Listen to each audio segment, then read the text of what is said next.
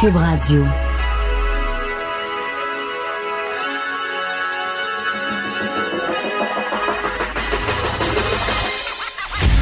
Jonathan Trudeau. Joe, Trudeau et Maude Boutet. Franchement dit. Cube Radio. Hey, bon vendredi! On est le 6 septembre 2019. Vous écoutez Franchement dit à Cube Radio. Il est 10h02. Salut, mon boutet. Salut, on est en retard. J'insiste sur le 10h02 parce que euh, déjà travaillé moi pour une radio de même où on se passait des messages euh, par émission interposée là. Martineau, c'est quelqu'un qui peut dire de finir son show à l'heure? C'est toi qui parlais trop à la fin. Ah, c'est de ma faute! Ça, Ben oui, mais tu sais, de dire ça. Très Parce que, facile. ouais, mais en même temps, je fais le, le- le- le bridge son, qu'on appelle le, le pont entre son, son émission et la mienne, voilà. comme il le fait que- avec Benoît Dutrisac le matin. Mais tu sais, s'il parle trop longtemps puis qu'il me reste 28 secondes, là, ça se peut que je déborde un petit peu. Là. Ben oui. C'est pas correct. Il y a juste à salut bonjour que je suis capable de garder des. des- que je suis capable de prendre la parole moins qu'une minute. Là. Bon, Comment ça va? ça va bien, toi? Oui. Es-tu en forme? Oui, je suis en forme. Oui, t'as l'air toute rayonnante. Une, une belle euh, une robe, une camisole, Non, c'est un- une pièce Ah orange oui. fluo avec des fleurs mauves tropicales. Euh, ben fière de dire que ça vient de chez Walmart puis que c'est vraiment beau. Un Ça- One Piece ou un, Un smoke meat, comme dirait ma fille. Oui, exactement. Un une pièce là pour ceux qui veulent que je dise ça en français là. Un smoke meat. Ça, pour ceux qui n'étaient pas là, je racontais que ma, ma, ma fille avait décidé qu'un One Piece, elle appelait ça un smoke meat. Ça a trouvé que ça sonnait Ça pareil, là, évidemment, à 4 ans. là, tu sais. c'est très drôle, c'est devenu une expression consacrée. Ben, écoute, je suis content que tu sois euh, en forme. Euh, t'es jeune, t'es dans la fleur de l'âge, t'es, t'es, t'es, t'es- t'es dynamique. Moi, tu sais, ouais, j'ai 38 ans, faut que je fasse attention. J'essaie de faire euh, plus de sport. euh, tu sais, mais bon, je, je- par exemple, jouer au baseball la semaine passée, j'ai, j'ai glissé. C'est, pas- c'est pas long qu'on a mal un peu. Puis, un moment donné, il faut aussi que tu comprennes que tu peux devenir peut-être trop vieux pour faire certaines activités physiques. Là. Genre quoi? Qu'est-ce que t'as fait? Ben, je sais pas, mettons... euh, Quelqu'un qui promène son chien euh, en longboard. T'as fait ça? Non, OK. non, un de nos boss a fait ça. Luc Ah, Fortin. Luc, ah, c'est pour ça qu'il a mal aux genoux. Ah, ouais, ouais, ouais. Luc. Fortin qui. Euh... Quel âge qu'il a, Luc, hein? Quarantaine, mi-quarantaine, Ah, début euh, quarantaine? Euh, euh, euh, 45. Enlevez-moi pas- enlevez-moi rien sur ma paye, s'il vous plaît. OK, bon, tu Me vois, j'étais c'est Oui, dedans, oui, c'est mi- mi-quarantaine, mais tu sais, il est quand même fringant, il est en forme, il, il paraît bien, euh, Luc, il a une bonne bouille, puis mais là, il va promener son chien en faisant du longboard. Là, il prend le longboard à son gars, qui est comme une grosse planche à, rou- à- à roulette, finalement. C'est un, c'est gros skateboard, un longboard. S'est pété la gueule. Ouch. Hum! Que là, Luc a mal au genou. Fait que là, je- ça- je- il doit être très, très, très content que je parle de lui en ondes. Il doit être super heureux de ça. Ça Moi, me fait plaisir de le faire. Je fais juste Mais- suivre. Je le savais pas, OK. non, non, c'est toi qui m'as dit d'en parler. Euh, c'est c'est que ça me faisait, ça m'a rappelé un, un épisode où euh, mon père, quand j'étais plus jeune, euh, puis tu sais, il devait être dans ces âges-là, là, j'imagine, là, euh, mi-quarantaine, puis euh, il y avait une petite fête de voisinage, je pense, puis il avait assurément peut-être pris une ou deux petites bières, puis à un moment donné, il a décidé d'essayer de faire du skateboard, parce qu'on faisait du skateboard. OK. Il avait pas une crise de fouille, là. Ah C'était ouais. foulé le pied. Je pense Ah qu'il a boité. Je me demande s'il a pas été en béquille. En tout cas, il en, a- il en avait mangé une solide. Là. Fait que, tu sais, il vient un âge où tu te dis, ouais, je peux peut-être plus faire autant ce que je voulais, là. Alors, bref, salutations à Luc et à tous ces papas cool qui, des fois, veulent peut-être être un petit peu trop cool. Je sais pas. Bref, Euh, petit, euh, petit clin d'œil. Hey, je veux euh, juste un, deuxième clin d'œil. J'ai deux yeux fermés. Luc fait dire tata. Tata. Ah, c'est lui, ça. OK, moi, j'ai juste vu le mot tata passer sur mon ordinateur. On t'aime, Luc. Celui-là. On t'aime. En plus, c'était sa fête cette semaine, hein, je pense. Oui, c'était sa fête cette semaine. C'est pour ça que je connais son âge. Ah oui, c'est ça. su. En tout cas, euh, bonne fête, euh, patron. Euh, Maxime Bernier. Oui, C'est très à nous- drôle, à nous raconter. Mais Maxime Bernier euh, devait venir en entrevue ce matin. En fait, je serais supposé être en train de vous parler de Maxime Bernier. Il avait accepté, ça n'a pas été facile. Mais Mathieu Boulay, qui est un, un recherchiste fantastique, euh, a travaillé fort, euh, d'arrache-pied, a réussi à obtenir une entrevue avec Maxime Bernier. Il y a deux jours qu'on était là-dessus. Et il a décidé de venir en studio. Fait que je me dis, bon, ben OK, il va être à Québec, il veut venir en studio, il sait que je l'ai brassé un petit peu dans les médias. Fait que dans ce temps-là, tu sais, tu veux faire l'entrevue en étant face à face avec l'animateur parce que les politiciens souvent croient, non pas sans raison, honnêtement, que des fois les animateurs vont être un petit peu moins rough quand t'as la personne dans ta face. Il veut pas y un contact humain. Euh, donc, Maxime Bernier devait venir ici. J'étais, j'étais assez content. Et là, hier soir, on, a, on apprend que finalement, il y a une urgence en Beauce puis qu'il pourra pas venir. Alors là, genre, ah, tabarouette, c'est dommage, si on aurait aimé ça, mais en même temps, j'avais quand même un petit doute, là, tu sais. Ouais. Et là, finalement, Mathieu, qui n'abandonne jamais, tu sais, insiste, ben peut-être qu'on on préfère l'entrevue au téléphone à la place, on peut-tu à une autre heure peut-être? Et finalement, la recherchiste, la, la recherchiste, l'attachée de presse de euh, Maxime Bernier a envoyé un, un message texte euh, à Mathieu en faisant un copier-coller du dernier paragraphe de ma chronique de cette semaine où je disais que pour toutes les raisons mentionnées précédemment de manque de jugement de Maxime Bernier, je disais que j'avais l'impression qu'il n'y avait pas d'affaire au débat des chefs, qu'on n'avait pas besoin de quelqu'un qui était pour vouloir faire euh, voler le show puis faire blablabla. Fait elle a avoué dans le fond que à cause de ce que j'ai dit, ils décident de pas venir dans le show, ils changent d'idée, puis viennent pas. Premièrement, bravo là pour le, le suivi, ils s'en sont rendus compte quatre jours après que j'avais écrit cette chronique-là dans le Journal de Montréal, le Journal de Québec. Mais c'est qu'en plus, l'homme qui n'a peur de rien, toi, qui est pas comme les autres politiciens, qui, hein, qui a pas peur de dire les vraies affaires, puis je vais vous le dire, moi, les médias, que vous faites votre job tout croche, puis à la première occasion, je fais...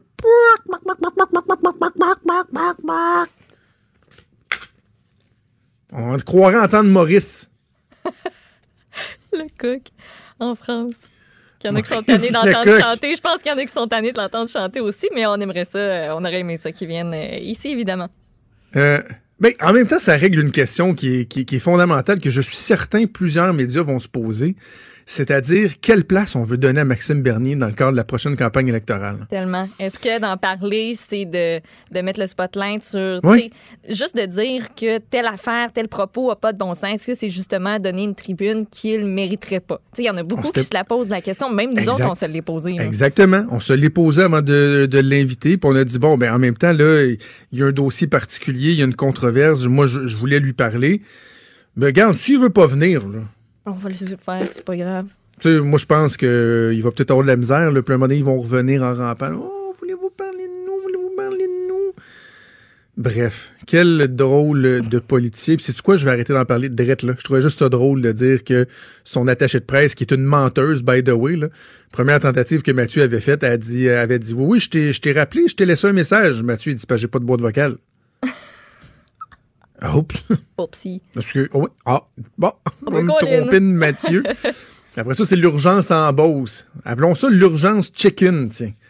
L'urgence chicken. Parlons, on va, je vais passer d'un autre poli, d'un politicien à un autre.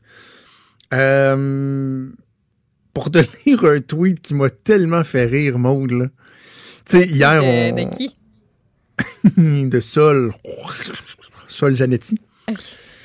Euh, parce qu'hier, on a parlé beaucoup de bar rayé. Hein, C'était dans l'actualité, le bar rayé, ce poisson oui. en voie d'extinction, mais qui fait l'objet d'une pêche sportive sur la côte nord, la Gaspésie, des expéditions. Ils font même la promotion touristique avec ça. Venez pêcher le bar rayé. Le bar rayé va quasiment sauter dans votre chaloupe tellement qu'on en a. Cette grosse bébite-là qui a Ah pas de oui. bon sens. Oui, oui, qui peut manger en une seule bouchée un suceur cuivré. Là. Ou une rainette faux Une raie, je me demande, ça allait où avec ta raie? Je m'en vais nulle part. Mais vraiment, nulle part, on arrête de Ah, je pensais pas ramener le suceur cuivré, mais bon. Euh, donc, le- le- ça a beaucoup fait jaser le bar rayé, tu sais. Et là, il y a des experts qui se prononçaient un peu partout. Ah oui, vous savez, la, la communauté du bar rayé, puis la protection, et là, si, si on creuse, creuse un tunnel, ça, ça va leur faire mal, puis... Et là, il y a Sol Zanetti qui, hier soir, euh, vers 9h moins quart, a tweeté ceci. Je l'ai vu le matin, mais je me pissais dessus, monde, là. Vas-y donc. Mettons les choses au clair. Là, il passe une ligne. là. Il y a vraiment un statement. Mettons les choses au clair. Ce n'est pas le bar rayé qui complique les plans du troisième lien et de l'expansion du port. Parce qu'il y a le port aussi de Québec Oui. là-dedans. Ce n'est pas le bar rayé qui complique les plans du troisième lien de l'expansion du port. C'est le troisième lien et l'expansion du port qui compliquent les plans du bar rayé. Ça va chambouler leur vie. Donc, tu sais, le bar rayé, lui, il y a, y a, un plan, hein? un plan de carrière, un plan de vie, puis tout ça. Et dans le fond, c'est pas lui qui vient mettre en cause des projets de développement. Ce sont les projets de développement qui viennent mettre en cause les projets de vie du bar rayé. Le pauvre. On est C'était le tweet de Sol. Euh je peux-tu dire euh, une petite nouvelle de, comme dernière heure, nouvelle ouais, fun? Oui, vas-y, puis après ça, on va aller en pause. On va, on va s'acheter du temps pour essayer de ne pas en manquer dans le reste de l'émission. Vas-y, je t'écoute. Ben, tu sais, au début de la semaine, on voulait s'en parler, mais finalement, on n'a pas eu le temps de, de Justin Trudeau qui disait qu'il allait juste participer à deux débats, un en anglais, un en français, puis là, tout le ben monde capotait un peu. Euh, puis il n'était pas censé euh, participer au face-à-face de TVA et LCN. Mais finalement, il y a eu une entente avec les quatre formations politiques canadiennes pour la présentation du oh. fameux face-à-face 2019. Ce sera le 2 octobre. Donc, on a aussi changé la date parce que, euh, ben, entre autres, la date qui avait été choisie au départ, c'était, je pense, cinq jours avant l'élection. Tout le monde trouvait ça un petit peu trop. Ah, euh, c'était comme le 17 octobre ou quelque chose comme ça. Oui, puis c'était une des raisons pour euh, lesquelles Justin Trudeau avait refusé de participer à ce débat-là, ben finalement, ça va avoir lieu, animé par euh, Pierre Bruno. Donc, Justin Trudeau va être là, Andrew Scheer va être là, Jack Meeting et aussi euh, Yves-François Blanchette. Euh, puis, ben voilà, quand même une bonne nouvelle de 20h à 22h.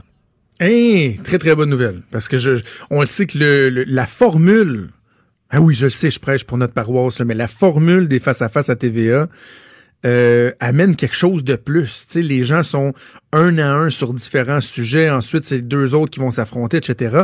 Et on l'a vu dans le dernier, dans la dernière campagne électorale. Le point tournant, ça a été le face-à-face -à, TVA, où Jean-François Lisée l'a échappé, où Philippe Couillard a été fade comme la pluie, puis François Legault a osé s'excuser, puis a réussi euh, euh, à sortir de, de sa torpeur. Puis c'est ce qui les a emmenés dans, dans, le dernier droit euh, et, qui leur a permis d'avoir une, une, majorité. Donc très, très, très, très content de savoir que euh, tous les partis politiques ont accepté ça. Donc face à face à TVA le 2 octobre.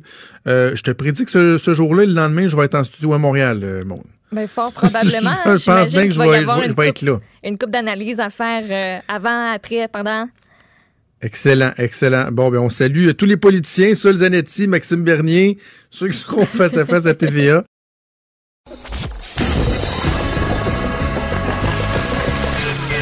Franchement dit. Appelez ou textez au 187 Cube Radio. 1877 827 2346. Le père Lafillette, de 7 ans, la martyre euh, de Granby, qui est décédé tragiquement le 30 avril dernier, a été remis en liberté hier, Maude. Ça fait beaucoup, beaucoup jaser. On sait que cet homme de 30 ans fait face à des accusations de négligence criminelle causant la mort, de séquestration, d'abandon d'enfants et de ne pas lui avoir fourni les choses essentielles à la vie. Une première décision qui avait été prise il y a quelques semaines de ça, qui lui refusait euh, sa liberté. Et là, finalement, ben, il y a un juge de la Cour supérieure qui a infirmé la décision rendue en juin dernier. On va en parler avec l'avocat criminaliste euh, Maître Vincent Montmini. Maître Montmini, bonjour. Bonjour. Est-ce que c'est surprenant, cette décision-là? Nous, dans le public, on regarde ça, puis on a l'impression qu'on tombe en bas de, notre chaise, mais euh, d'un point de vue légal, de votre point de vue, est-ce que c'est surprenant? Euh, je me fais l'avocat du diable, entre guillemets, c'est-à-dire que je vous parlerai autant en tant que citoyen qu'en tant que juriste. Euh, oui, que, la que la révision de cautionnement était accordée, c'est particulier parce que euh, il y a différents critères pour garder quelqu'un détenu. Il y avait eu l'exercice qui avait été fait par la Cour du Québec lorsque l'accusé s'était euh, présenté pour une requête en cautionnement. Il y a différents critères. Est-ce que la personne va se sauver? Est-ce qu'elle va récidiver? Mais le critère qui était le plus important dans ce dossier-là, c'est le troisième critère, c'est-à-dire l'intérêt de la justice. Est-ce que ça déconsidère l'administration de la justice qu'un accusé qui est accusé de tel ou tel crime, qui risque une peine d'emprisonnement qui serait lourde et qui a des faits là, euh, tout à fait aggravants? Dans ce cas-ci, je ne pense pas qu'un dossier peut être plus grave qu'un dossier d'abandon d'enfant et de maltraitance, là aussi, là, euh, pantois que ça. C'est vraiment le pire des scénarios. Donc, cette personne-là avait été, avait été refusée pour son cautionnement sur le troisième critère principalement. Euh, et la Cour supérieure, malgré qu'il y a la création d'une commission d'enquête, on voit le sérieux là, de, de, la chose, on voit que la population veut des réponses, on veut savoir qu'est-ce qui s'est passé, on veut pas que ça se reproduise pour l'avenir, mais en même temps, le message que la Cour supérieure envoie, c'est ben, on va quand même le remettre dehors. Alors, c'est assez particulier comme décision. vraiment? Parce que, et, et, et, sans non plus tirer des pierres à quelqu'un qui peut ne pas le mériter, il est présumé innocent, cette personne-là, c'est certain. On s'entend, il a le vent dans la figure, c'est-à-dire que la, la, jeune fille est morte dans le sous-sol de la résidence où est-ce qu'il habitait. Euh, la preuve est forte, je la connais pas, je suis pas au dossier, mais nécessairement, la preuve circonstancielle, c'est fort contre lui. Ce qu'on envoie comme message, c'est, ben, malgré ce crime-là, qui, tant qu'à moi, est en haut de l'échelle des pires crimes, bien, on mm. le remet en liberté. Ce que ça envoie comme message, comme juriste, je comprends. Est-ce qu'il y avait des problèmes dans la preuve? La preuve est frappée d'une ordonnance de publication. Euh, j'ai tenté de faire mes devoirs à gauche, à droite, mais on ne peut pas avoir accès aux faits. Est-ce qu'il a été remis en liberté parce qu'il y a, entre guillemets, des trous dans la preuve, parce que euh, il y a des pourparlers déjà sur un règlement éventuel? Ça, on le sait pas. Par contre, ça envoie un message que tout le monde peut sortir. Si lui peut sortir, tout le monde peut sortir. Parce que ma compréhension, Maître Montmini, c'est qu'il il y avait des documents qui avaient été fournis justement qui font en sorte que c'était prépondérant, puis que le juge dit Ah oui, mais là, ça, c'est suffisant pour que j'outrepasse les critères que vous avez mentionnés plus tôt pour le remettre en liberté. Mais si tel est le cas, je comprends qu'il y a des ordonnances de non-publication, mais est-ce que la Cour, justement, pour maintenir ce lien de confiance-là du public, devrait pas, au, un minimum, ouvrir son jeu, dire de quelle nature, des justement concernant la preuve dans un procès à venir? C'est-tu la condition de monsieur? Tu sais, c'est avec vous parce que ce que le public se dit aujourd'hui, et c'est dans tous les cafés, dans tous les dépanneurs, dans tous les, les bouteilles d'eau du coin, les, les abreuvoirs, les gens ne parlent que de ça. Et nous, en tant que personnes qui travaillent dans le domaine, on a des clients qui nous disent, ben là, tu me dis que j'ai pas de chance d'être mis en liberté pour mon dossier, qui est dramatiquement moins grave que le dossier de cet accusé-là, et toi, l'avocat, tu me dis non, tu sortiras pas sous caution, ça envoie un message que, écoutez, présentez une demande, on va vous sortir. Et je suis d'accord avec vous, il devrait y avoir une ouverture du jeu. Il faut comprendre, l'ordonnance de publication, c'est pas euh, pour avoir des secrets, ce n'est pas pour faire ça sous la couverte, c'est vraiment pour protéger des, soit des témoins, des victimes, ou protéger l'identité de certaines personnes. Dans le cas présent, malheureusement, la personne qu'il fallait protéger n'a pas été protégée et son identité désormais, je veux dire, ça n'a plus d'importance. Elle est décédée cette fille-là. Alors, euh, je vois mal et, je le dis de façon très respectueuse, je vois mal pourquoi, au contraire, si on fait une affirmation aussi grande que ça de la présomption d'innocence de l'accusé, pourquoi est-ce qu'on ne nous la donne pas en quelque sorte, on ne donne pas quelque chose au public, faut qu'on puisse dire ah bon, D'accord. Là, ça fait du sens, cette décision-là, parce que sinon, d'un œil, si on se recule de la situation et qu'on n'est pas juriste, même en étant juriste, la décision m'a prise par surprise, eh bien, qu'est-ce qu'on pense de ça? On pense que finalement, il n'y aura pas de conséquences comme telles à la mort de cette fille-là et c'est pas conséquent avec la commission d'enquête qu'on veut créer pour élucider tout ça. Ça fonctionne pas. J'ai l'impression qu'on parle un peu des deux côtés de la bouche.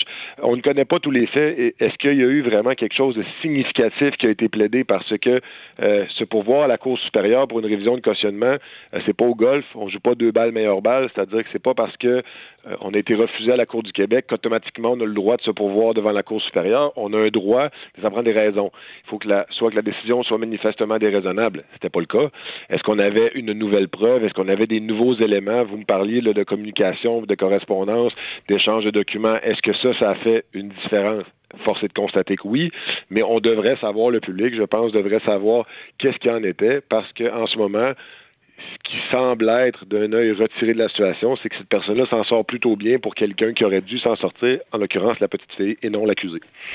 Il y a la remise en liberté tout court qui fait beaucoup jaser, mais il y a aussi les conditions, les conditions qu'on lui a données. Demeurer à un endroit précis, respecter un couvre-feu, se rapporter aux policiers chaque semaine. Euh, on lui a aussi interdit de consommer de l'alcool ou des drogues, de posséder des armes à feu, puis il ne pourra pas non plus entrer en communication avec les personnes qui sont impliquées dans le dossier. Me semble que c'est un peu mince, si je peux me permettre. me semble, j'ai l'impression que ça donne, c'est le gars pourrait se sauver n'importe quand. Le gars pourrait s'enlever la vie n'importe quand, puis il n'y aurait pas suite à ça. Puis je, je sais pas, c'est peut-être juste une impression que j'ai, puis que d'autres ont. Vous, avez raison, parce que dans votre questionnement et dans vos inquiétudes, entre guillemets, euh, vous reprenez finalement les raisons des, des, des conditions de remise en liberté, pas le droit d'armes. On pense tout de suite à quelqu'un qui, cette personne-là, euh, jugée ou pas jugée, dans le quotidien, dans la société, c'est terminé. Là, cette personne-là, il, il ostracisé complètement. Il, est pointé du doigt euh, à tort ou à raison, je vous dirais à raison. Mais cette personne-là peut avoir des idées noires, donc on lui enlève la possibilité d'avoir des armes. On lui demande de se rapporter une fois par semaine. Vous mentionniez qu'il pourrait sauver. Bon, mais on tente de limiter ses mouvements de cette façon-là. Euh, quelqu'un qui veut s'en aller, ça prend pas une semaine pour s'en aller. Euh, on tente le plus possible. Les conditions de remise en liberté qu'il a ne sont pas les plus sévères du tout que j'ai vues. on a des accusés qui doivent se rapporter deux fois par semaine, qui doivent se rapporter par téléphone, euh, qui doivent avoir presque une, assignation en résidence là, à toute fin pratique. Euh, on n'a pas ici des bracelets de sécurité là, comme aux États-Unis on peut avoir là, pour euh, suivre à, la trace, mais c'est pas des conditions qui sont particulièrement restrictives de liberté pour quelqu'un qui est accusé de quelque chose d'aussi grave que ça. J'ai une question qui vient de me traverser l'esprit. Je te coûte peut-être trop de séries policières, puis peut-être que c'est davantage un policier que je devrais la poser, mais quand même, avec votre expérience, est-ce que dans certains cas, je ne parle pas nécessairement de lui, mais est-ce que dans certains cas, on, peut, on pourrait décider de remettre la personne en liberté en espérant qu'elle se mette dans des situations plus incriminantes, des côtés électroniques, euh, filatures, des trucs comme ça pour étoffer le? Mr. Big éventuel. Ouais, ouais, Mr. Big, ouais. Je vous dirais, moi, je travaille principalement dans le domaine des stupéfiants. On fait ça beaucoup dans le domaine des trafiquants, c'est-à-dire qu'on va l'intercepter, on confisque sa ah, drogue, plutôt que l'accuser immédiatement, on le laisse aller.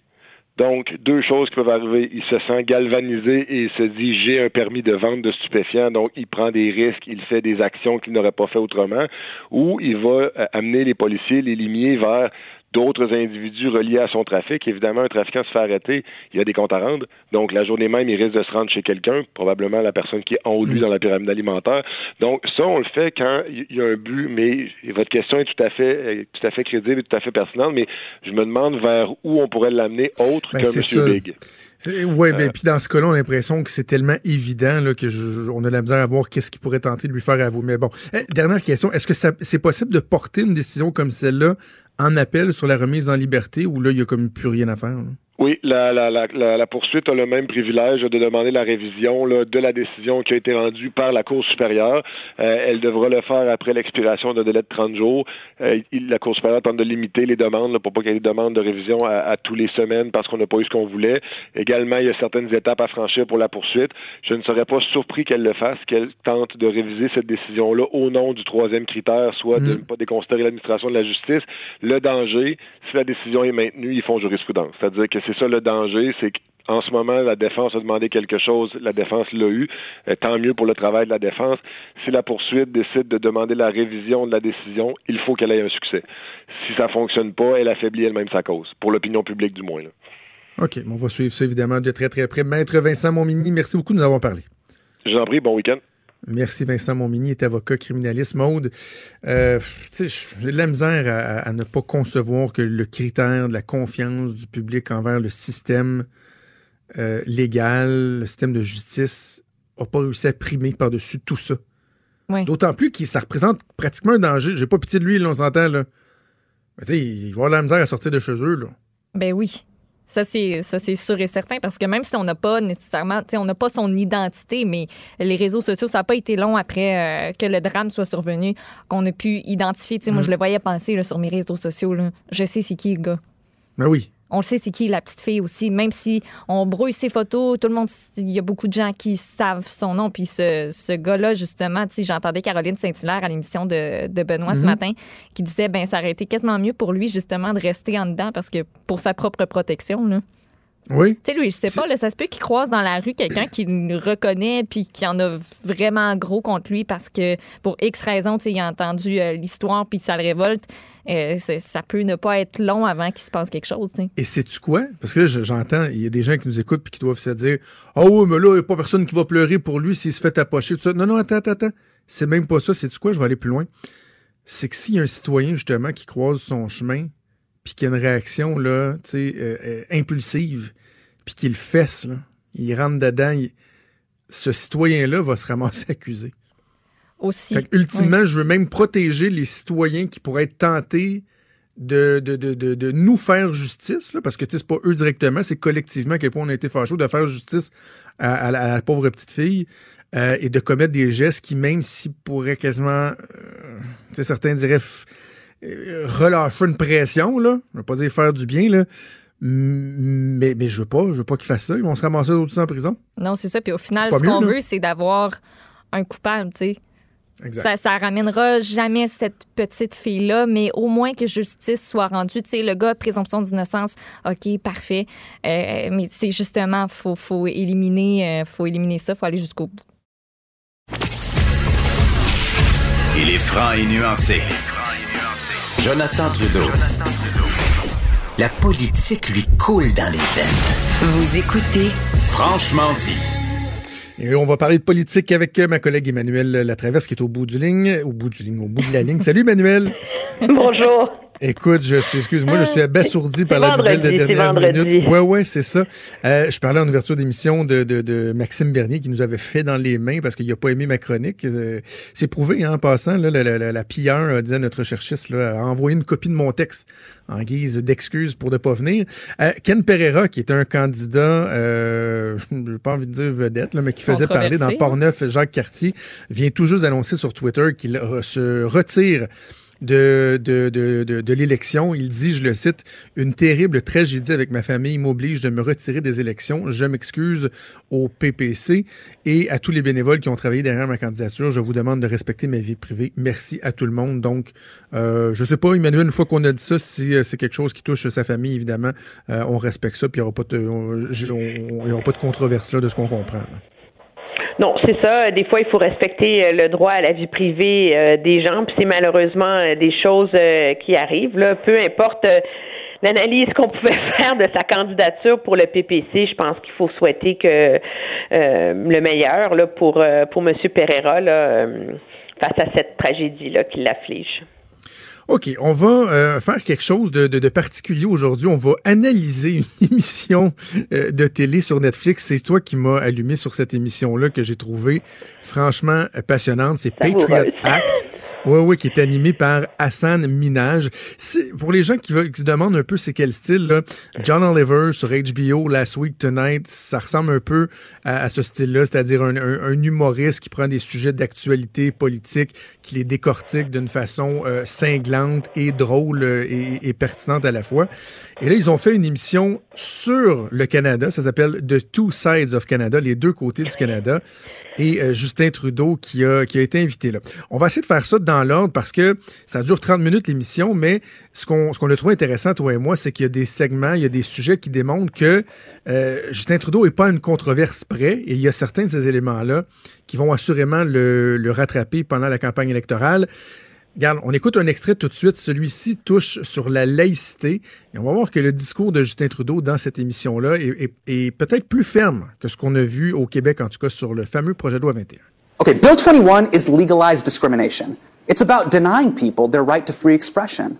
So I had to ask Justin about it. I've been told mm-hmm. that there's this place uh, that's kind of like Canada's Boston, mm-hmm. Quebec. Mm-hmm. What's going on there? What's going on with this secularism bill? What, what does this mean? um, I disagree with it. Uh, a, a government shouldn't be telling uh, anyone what they should or shouldn't wear in a free society. So I strongly disagree with that. I have been very clear that in a free society, you cannot legitimize discrimination against someone based on their religion. Parce que dans l'émission, Emmanuel, il y a une entrevue, c'est des, petits segments d'entrevue qui sont entrecoupés de, monologues de l'animateur. Et donc là, euh, il lui pose des questions sur le projet de loi 21. On comprend que l'animateur, Hassan Minage, lui, est, très défavorable à ça. Et là, Justin Trudeau, je trouve, condamne avec plus de fermeté que ce qu'il l'a fait. Mais là, le problème, c'est qu'en campagne électorale, au Québec, il y a des gains euh, à faire, ou en tout cas, il veut, il veut maintenir sa position. Et à un moment donné, il n'y aura pas le choix de dire la vérité sur ce qu'il pense sur le projet de loi 21. Oui, surtout que, je veux dire, il peut pas dire on condamne cette loi-là, on trouve que c'est discriminatoire. Ça avoir un langage aussi fort et après ça dire euh, mais on va pas intervenir. Je veux dire, c'est l'un ou l'autre à un moment donné. Soit tu es d'accord et tu tu interviens ou tu euh, soit soit t'es pas d'accord avec la loi et, et tu interviens ou tu dis ouvertement que c'est le droit du Québec de légiférer, même si tu n'es pas d'accord, comme l'a d'ailleurs fait le Parti vert. Je pense que jusqu'ici, les libéraux s'en sont sortis en naviguant là, cette ligne-là. Parce qu'ils l'ont jamais dit ça. Hein?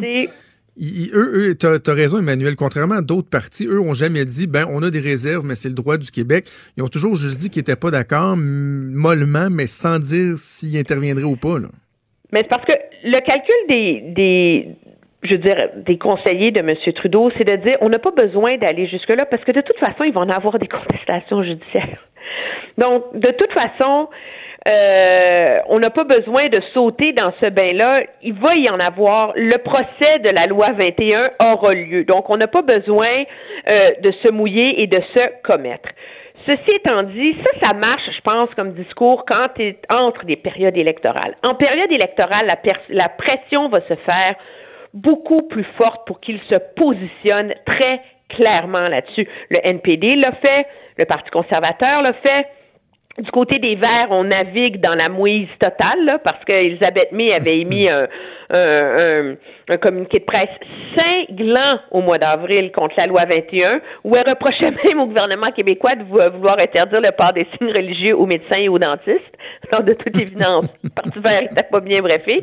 Puis là, maintenant, on est plutôt sur la ligne au Parti vert. Ben, parlez-en pas trop au Québec, tu sais. Moi, je vois pas comment euh, on va réussir à faire l'économie de ce débat-là, je pense, dans le cadre euh, de la campagne électorale. C'est le Bloc québécois. Euh, il y a le débat des chefs qui va arriver. C'est ça. Le Bloc québécois pourrait, parce qu'on voit mal, bon, les conservateurs qui sont peut-être mal à l'aise un peu avec ça aussi, euh, mettre en boîte Justin Trudeau, mais Yves-François Blanchet, par exemple, on vient d'apprendre qu'il y aura un face-à-face euh, à TVA le, 2 octobre, ça vient tout juste de, tomber. Euh, c'est genre de questions que lui pourra poser, essayer de, faire des gains, de mettre Justin Trudeau devant ses contradictions. Là. Oui, et là, il pourra pas se, défiler. La question est simple. Est-ce que vous engagez, oui ou non, à ne pas intervenir? Et donc là, c'est, je veux dire, dans, dans le cadre, surtout d'un format comme le face-à-face, c'est très difficile de se défiler. Et il y a un prix politique, là, il faut comprendre, pour les, les leaders fédéraux à refuser euh, de contester cette loi-là. La différence, c'est que M. Scheer, il a pris cet engagement-là déjà, M. Singh aussi, et donc, la pilule a commencé à passer, je dirais, euh, auprès de leur électorat. Là. Alors que M. Trudeau, en épargnant la chèvre et le chou, euh, se place dans une position délicate. Puis pour revenir plus largement à cet épisode de cette émission américaine Patriot Act, c'est ce qu'il y a de fascinant de, de vitriolique, c'est à quel point, euh, à travers une émission euh, humoristique, là, à travers l'humour, le sarcasme, etc., de Two Sides of Canada, c'est le deux côtés du Canada. Il réussit, il réussit à dépeindre un portrait de M. Trudeau du Canada en général comme étant euh, un politicien où on se drape beaucoup dans la ben vertu mais où, si tu me passes l'expression, euh, euh, les bottines suivent pas les babines, tu sais. Et c'est ça, et moi je pense que c'est la vulnérabilité de M. Trudeau alors qu'il demande aux électeurs de lui accorder un deuxième mandat, c'est que lui-même avait placé la barre tellement haute que c'est sûr que gouverner implique des compromis, etc., mais il n'a pas été à la hauteur de, de ses promesses et que ce soit sur plein d'autres enjeux dont on va parler, euh, euh, l'environnement, l'économie, l'éthique. Euh, il n'a pas été, il, il, tient de très magnifiques discours, mais les gestes ne suivent pas. Et moi, j'ai beaucoup de difficultés à comprendre pourquoi les conseillers de M. Trudeau l'ont laissé participer à cette émission-là. Là. Et nous, on veut l'avoir ici à Cube Radio, il viendra pas, là, mais il est allé parce que au final, c'est pas beau, là, ce qui est dépeint. Puis je trouve que c'est assez fidèle à ce que bien des gens reprochent à Justin Trudeau, c'est justement d'avoir des doubles discours. Ce qui est drôle, c'est que, je veux dire, le, le portrait dépeint par l'animateur est pas euh, flatteur, OK? C'est sûr, ça s'appelle les, deux côtés du, Canada, etc. Mais ce que de pire, je dirais, dans cet épisode-là, c'est M. Trudeau lui-même.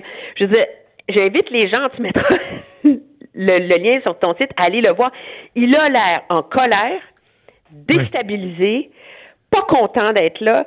Je veux dire, sa performance à lui respire le malaise. Oh, Alors qu'il aurait pu être mieux préparé probablement et euh, affronter cette entrevue-là avec plus de euh, de flexibilité. Là. Alors là, c'est comme s'il avait vraiment, il était pris de court et qu'il ne savait pas où aller. Puis M. Trudeau, c'est pas quelqu'un qui a l'air de faire de l'humour. Là, rappelle-toi quand il a dit que il admirait euh, la dictature chinoise parce qu'elle était efficace. Là, je veux dire, c'est pas, c'est pas son talent. Puis, euh, mais c'est comme si on avait présumé que parce que c'était une émission humoristique, ça serait des balles molles, des coups de circuit faciles, etc.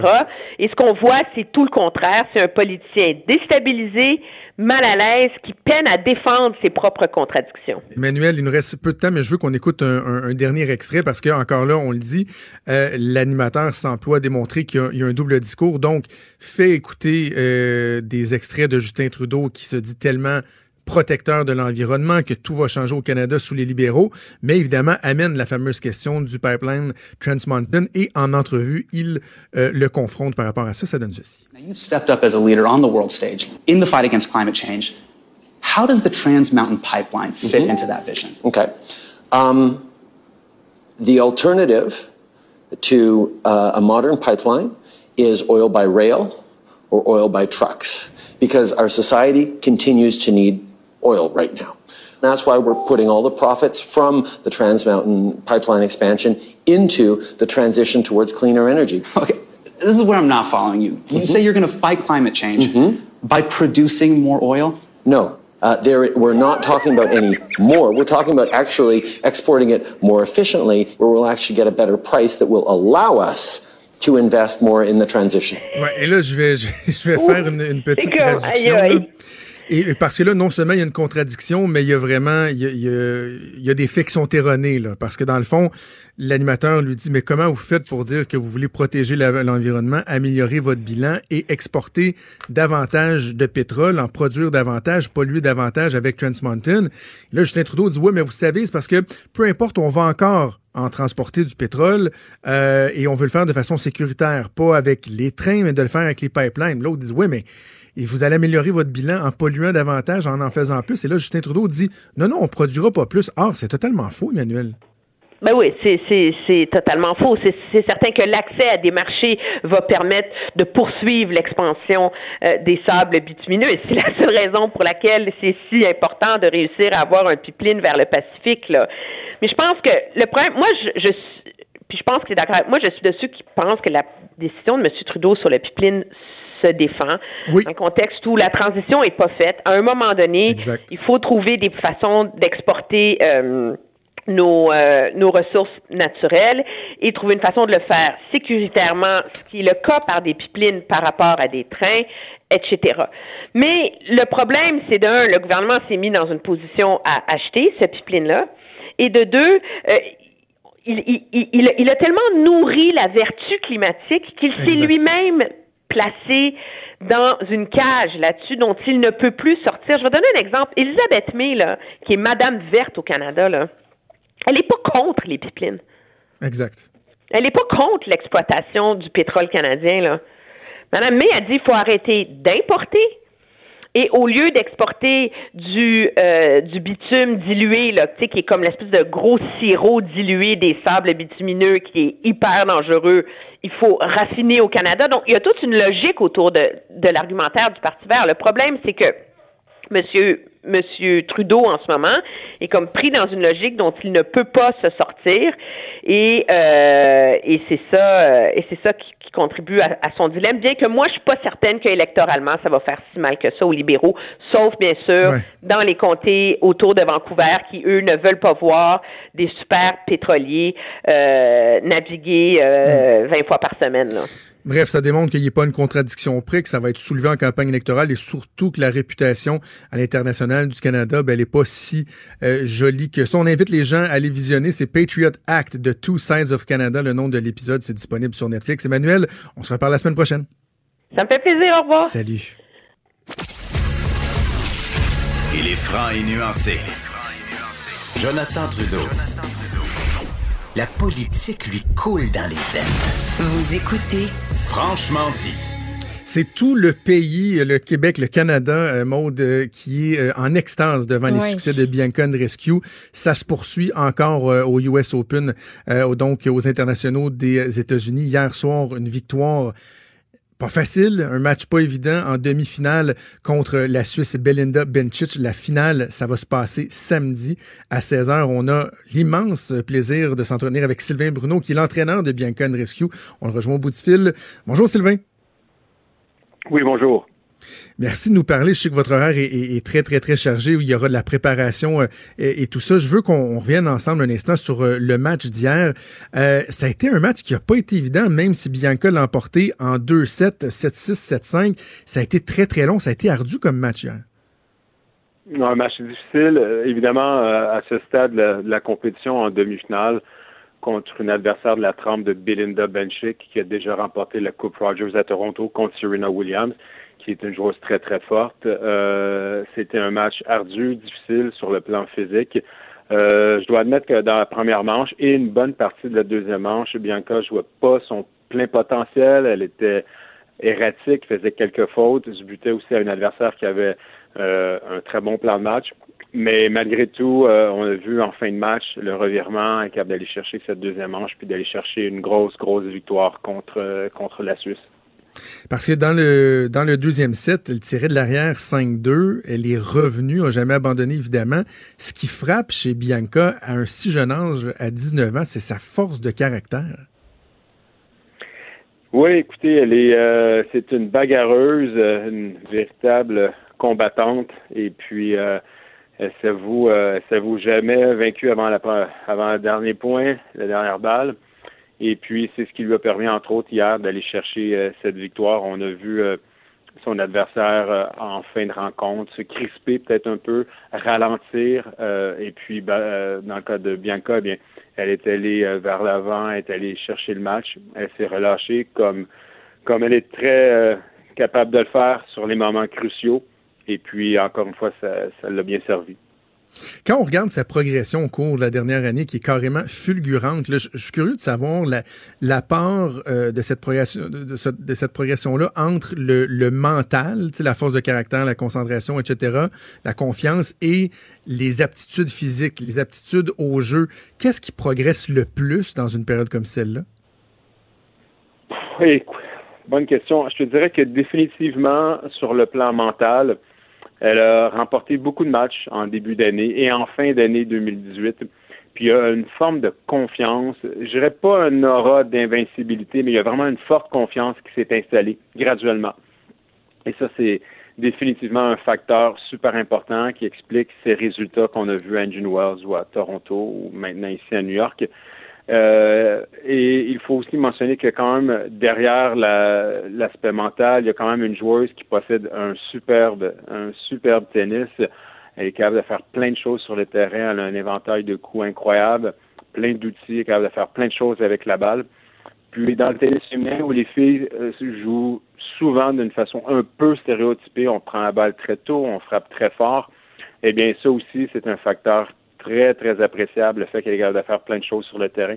Donc, je dirais définitivement l'aspect mental, mais aussi son jeu, qui est un jeu euh, vraiment un peu différent et puis qui, qui rapporte beaucoup sur le circuit féminin.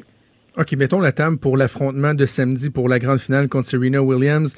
Euh, premièrement, est-ce que Serena Williams est en santé? On se souvient que, bon, l'affrontement avorté euh, lors de la Coupe Rogers à Montréal, Serena Williams qui avait dû abandonner en raison d'une blessure. Est-ce que Serena Williams est en forme? Et Bianca, elle, on a vu qu'elle avait certains malaises hier au niveau de la santé. Elle se porte comment?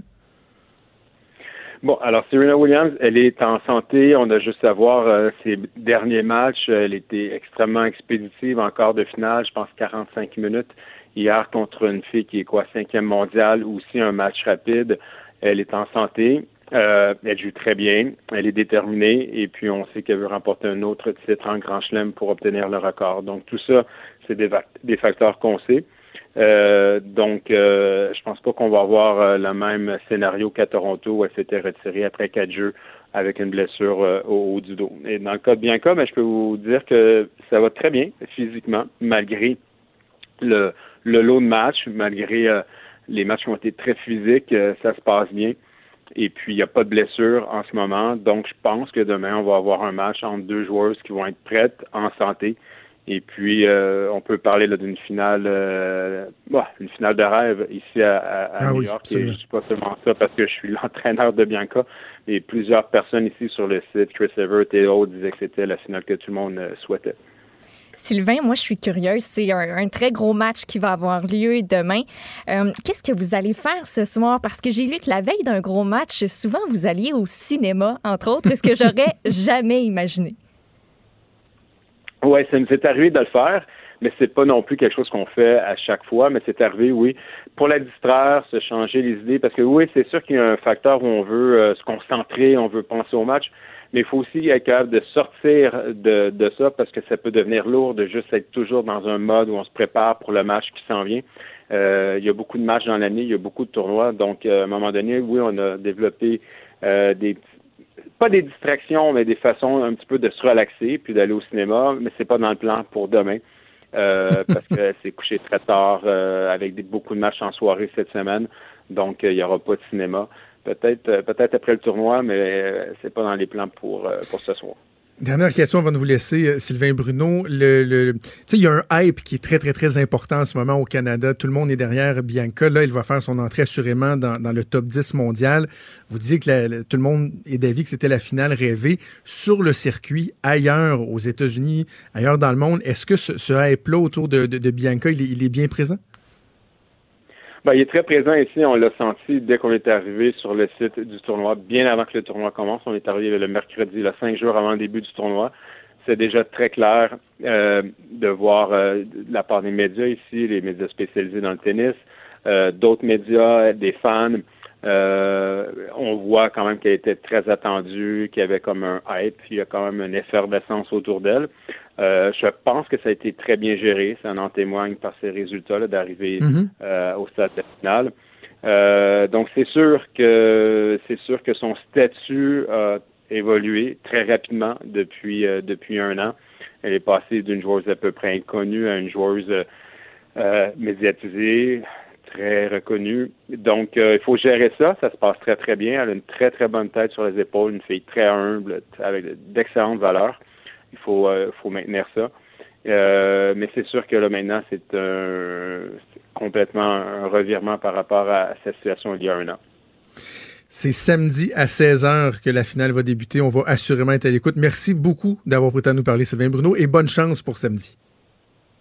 Ça m'a fait plaisir. Merci beaucoup. Merci Sylvain Bruno qui est euh, l'entraîneur de Bianca Rescue.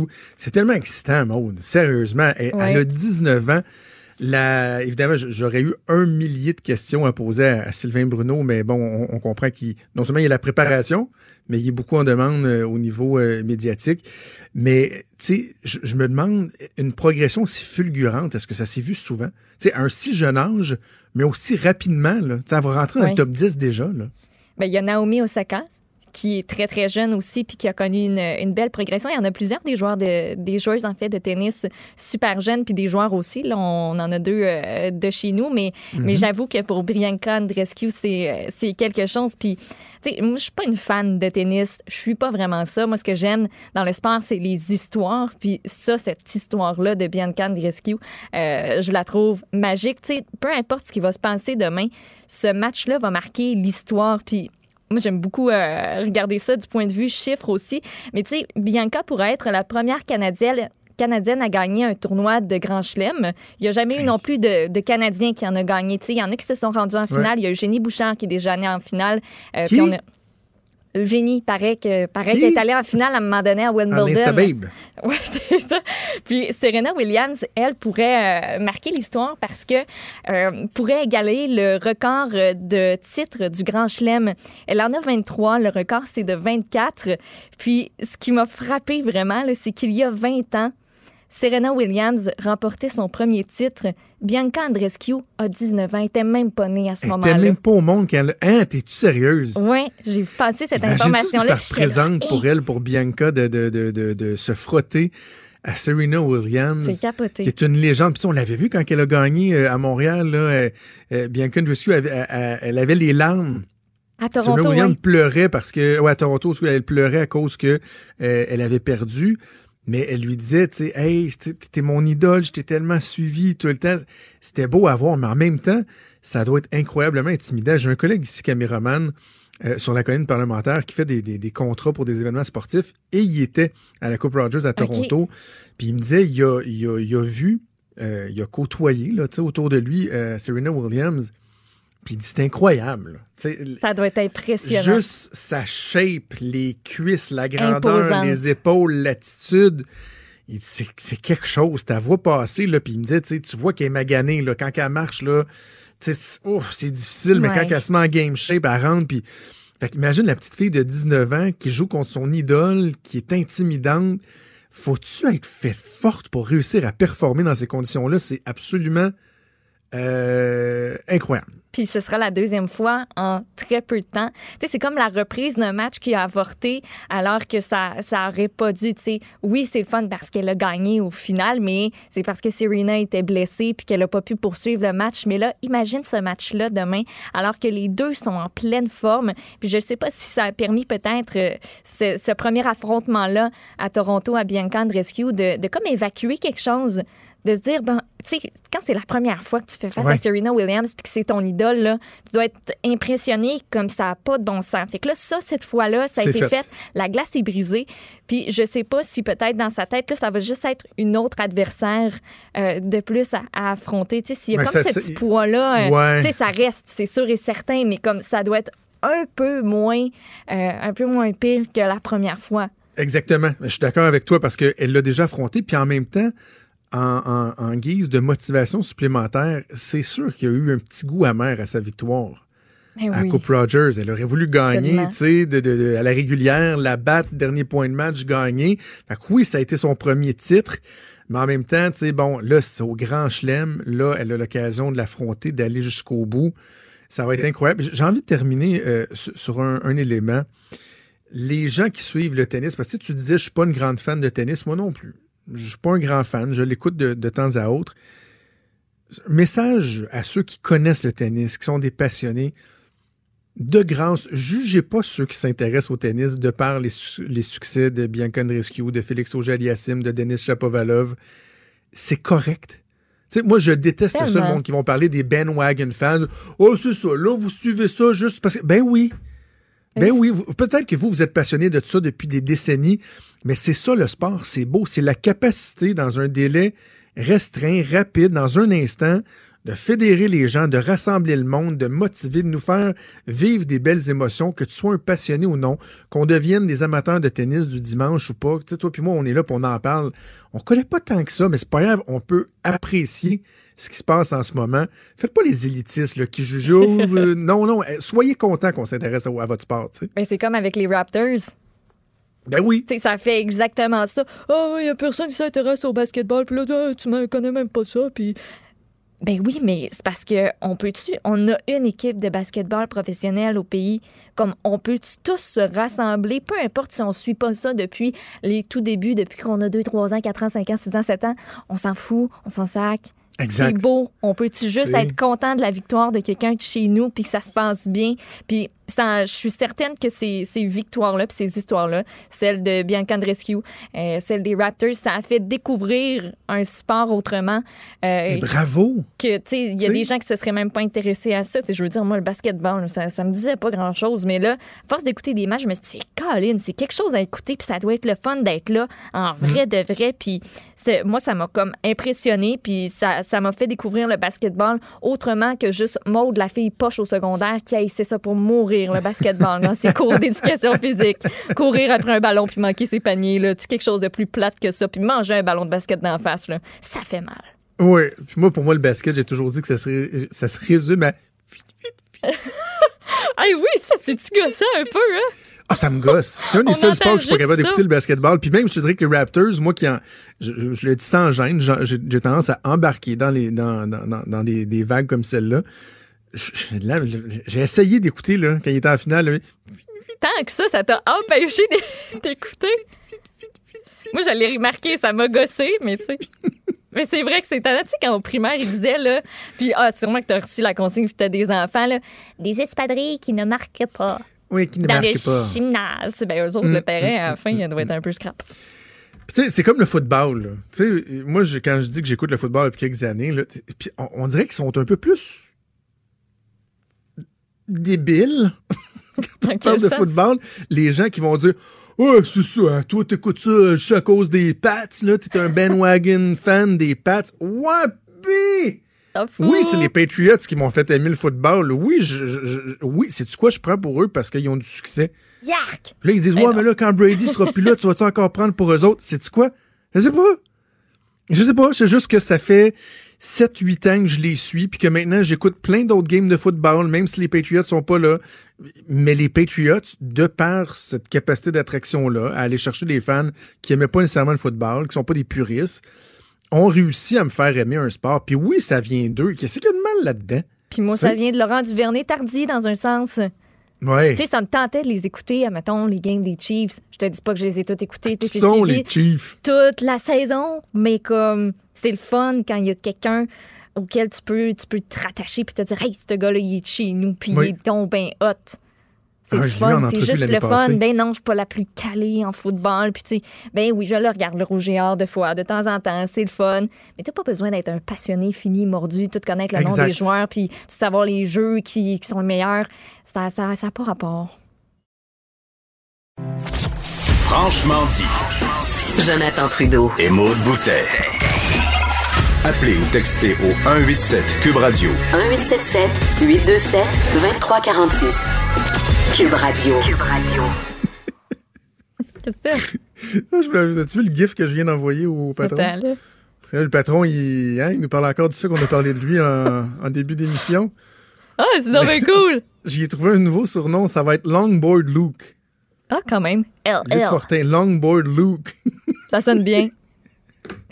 T'es crampé. Salutations, allez, on repartira pas là-dessus.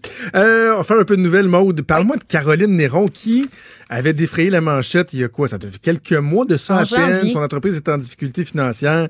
Elle semblait avoir réussi à garder la tête en dehors de l'eau. Oh, finalement, c'est... Ça coule un peu à pic. C'est dans la presse ce matin. Caroline Néron va fermer boutique. Euh, incapable de payer les loyers de ses boutiques de bijoux et de son siège social. Euh, Caroline Néron a appris la nouvelle à ses employés plus tôt cette semaine. Euh, c'est à eux qu'elle aurait dit, selon la presse, que la fermeture de l'entreprise était imminente sans donner de date. Par contre, selon les informations de la presse, on parle d'un horizon de deux à trois semaines. Ce qu'on comprend, c'est que ben ça fonctionne pas les, locaux, ça coûte beaucoup trop cher à louer. Euh, on dit que les propriétaires d'au moins trois locaux qu'elle loue lui ont transmis des avis de retard. L'un d'eux se, se, prépare même à changer les serrures de ses locaux. Elle est incapable de payer toutes ces factures.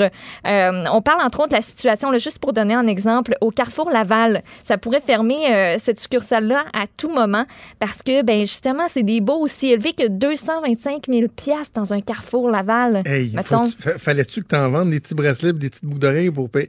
Ben, imagine combien ça prend de, de bracelets, boucles d'oreilles, des bagues, tout, tout ce qu'elle vendait, juste pour payer le loyer, mot 200. Il faut que tu en vendes. Là. Ben, c'est hallucinant. Tu n'as pas payé un employé encore. Tu n'as pas mis rien dans. C'est fou, là. Non, c'est ça. Puis, tu sais, Caroline Néron le, reconnaît, la, façon de, de consommer, euh, c'est complètement différent. Le retail, c'est très difficile. Il y a des changements au niveau du consommateur. Puis ça, ben ça fonctionne plus nécessairement comme modèle.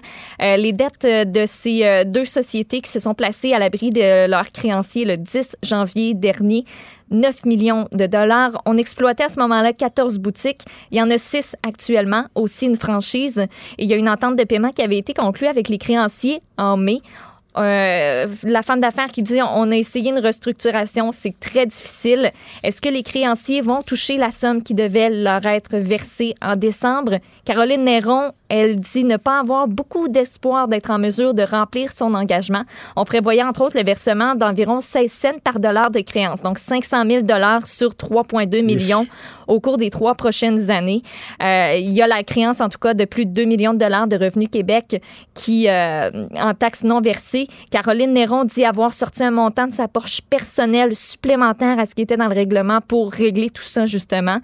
Euh, donc ça va pas, ça va pas très bien.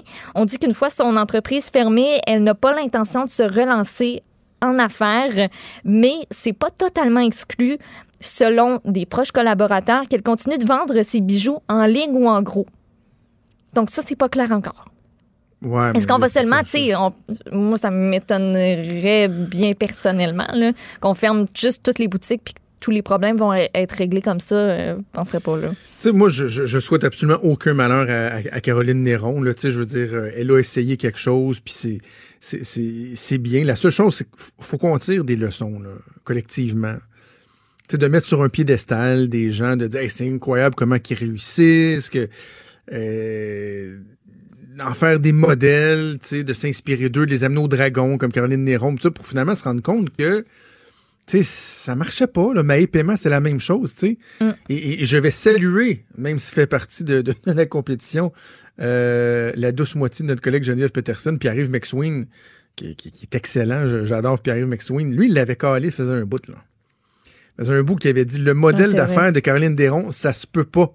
Ça tu peux pas, devenir une chaîne de boutique alors que tu, tu vends des trucs qui sont pas nécessairement euh, cher et les profits sont, sont pas importants, tu dois passer par des chaînes de distribution. Lui, il l'avait dit, ça faisait longtemps. Ce modèle-là ne fonctionne pas, mais on trouvait ça tellement le fun de dire Ah, Caroline Néron, d'actrice à chanteuse, à femme d'affaires prospère et tout ça. Mais finalement, elle a fait patate. Oui, puis tu sais, c'est dommage. Il n'y a personne qui se réjouit de ça aujourd'hui, qui peut s'en réjouir. Mais non. C'est toujours plat de voir les employés, on pense aux employés aussi. Là. Ben oui, aussi. Parce que, parce que c'est, ça fait partie intégrante de la situation actuelle euh, de ces sociétés. OK. Fait que c'est ça. On pense aux employés, mais en même temps, bon, on est en situation de pénurie de main-d'œuvre. On va espérer que ces gens-là puissent se trouver un emploi euh, rapidement. Raconte-moi l'histoire de cette femme qui a déjouer son ravisseur. Puis quand je te dis raconte-moi, je, ne l'ai pas lu la nouvelle, j'ai vu, le titre passer. Ah, j'ai pas eu le temps de regarder, je suis très très très curieux. Qu'est-ce qui s'est passé? C'est capoté. Et moi, je sais pas si tu avais déjà écouté ça. Je pense que c'est à Canal D ou à Canal Vie même.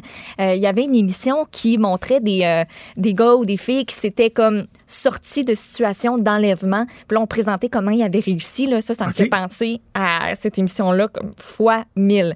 C'est une intervenante d'un centre de pédiatrie sociale à Montréal. Elle a 26 ans, euh, qui est parvenue à s'échapper de son ravisseur hier. Le suspect qui a 39 ans, qui est le père d'un enfant qui fréquentait ce centre-là. Donc, l'histoire débute vers 9 heures dans l'arrondissement de Verdun près du centre de, de, pédiatrie sociale Les Petits Renards. Ça, c'est où l'intervenante sociale travaille. Donc, le présumé ravisseur aurait menacé la jeune femme à la pointe d'un pistolet qui s'est avéré être une imitation. Au final, il s'agit, semble-t-il, d'un fusil à plomb. Il l'a ensuite forcé à monter dans sa voiture, donc la voiture de la femme, et lui a donné des indications sur le chemin à prendre. Puis là, comment ça se serait passé? C'est qu'elle a faim, un euh, problème avec euh, sa voiture électrique, donc d'avoir besoin d'un rechargement. Elle dit, là, ma pile, ma batterie s'en vient à terre, faut recharger ça. Donc, euh, se sont trouvés finalement dans le stationnement de la quincaillerie Rona du quartier 1030. Et c'est là qu'elle a réussi à prendre la fuite. Elle a pris les jambes à son cou et est allée voir des employés là, pour trouver euh, du secours. Puis euh, ben, le gars, à ce moment-là, a compris que ça allait pas, euh, ça allait pas pantoute, a décidé de, de, prendre la fuite, a finalement été rapidement localisé puis arrêté en bordure de l'autoroute 30.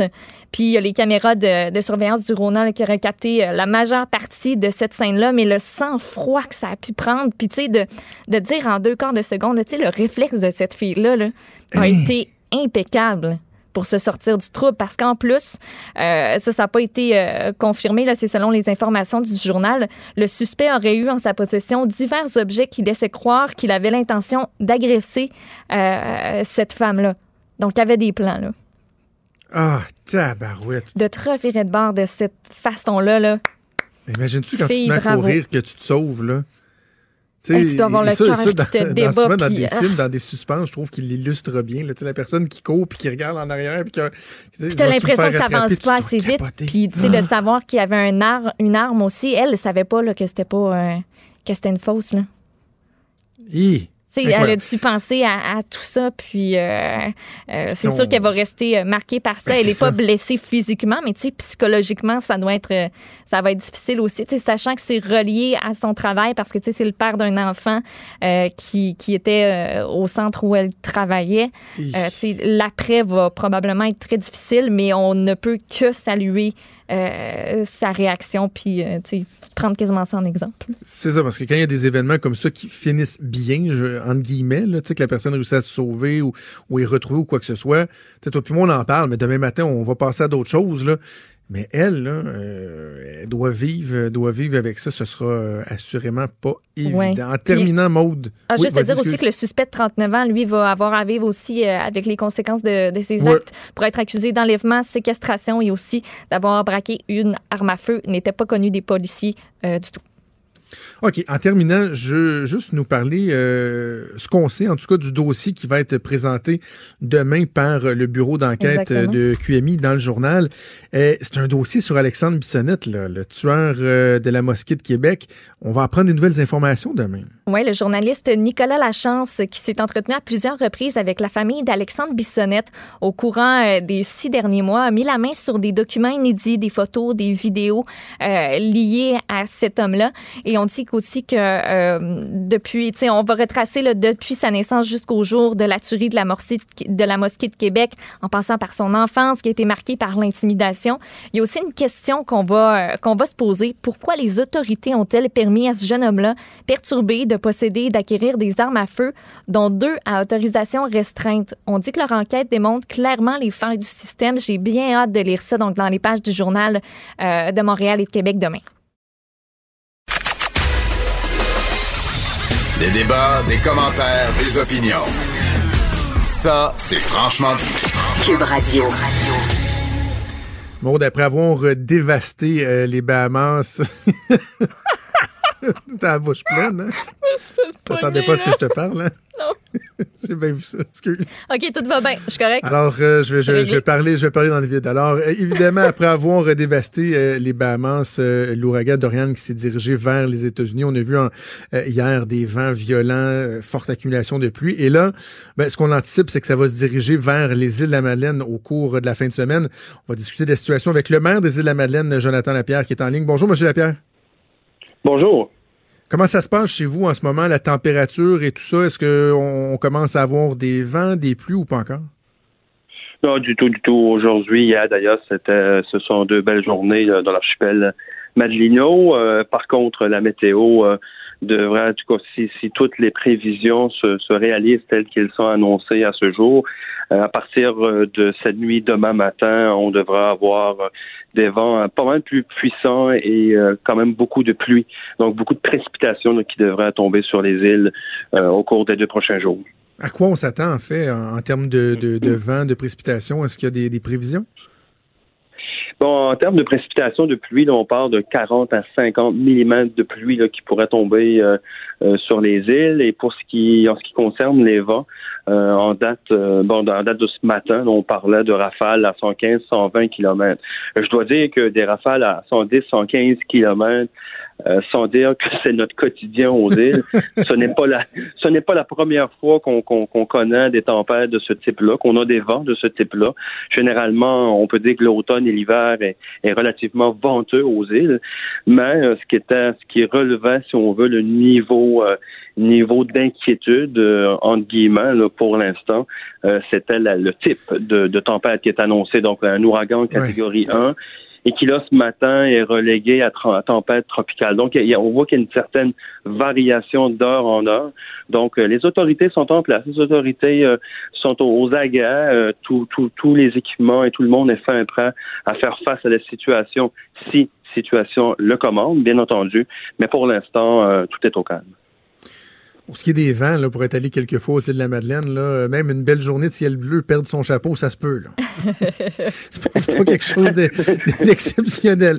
Euh, je suis curieux, dans, dans, dans l'organisation de M. Lapierre, euh, vous, vous êtes le, premier élu, vous êtes le maire.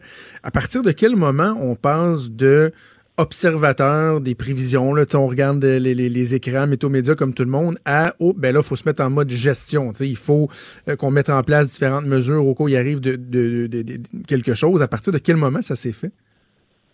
En fait, il y a, plusieurs euh, éléments qui, rentrent en ligne de compte pour euh, élever le, le, cran, si on veut, de, sécurité ou de, veille, si, on peut prendre l'expression.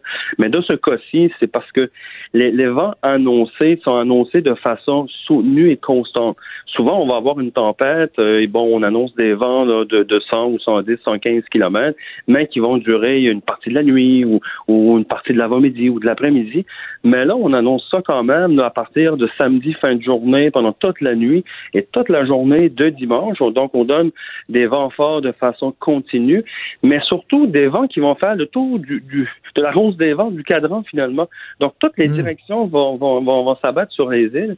Alors, pour nous, ce sont des indicateurs finalement qu'il faut relever, élever le, le cran de, de, de, surveillance ou de sécurité parce qu'il y a, y a des événements externes qui peuvent arriver, comme par exemple l'érosion des berges. On sait que les îles sont extrêmement fragiles. C'est du, du, des falaises de grès rouge qui est un grès extrêmement friable, euh, soumis euh, aux aléas de dame nature. Même chose en ce qui a trait euh, à nos à nos câbles sous-marins, nos câbles optiques. Vous savez, les îles sont reliées par deux câbles sous-marins entre les îles et la Gaspésie.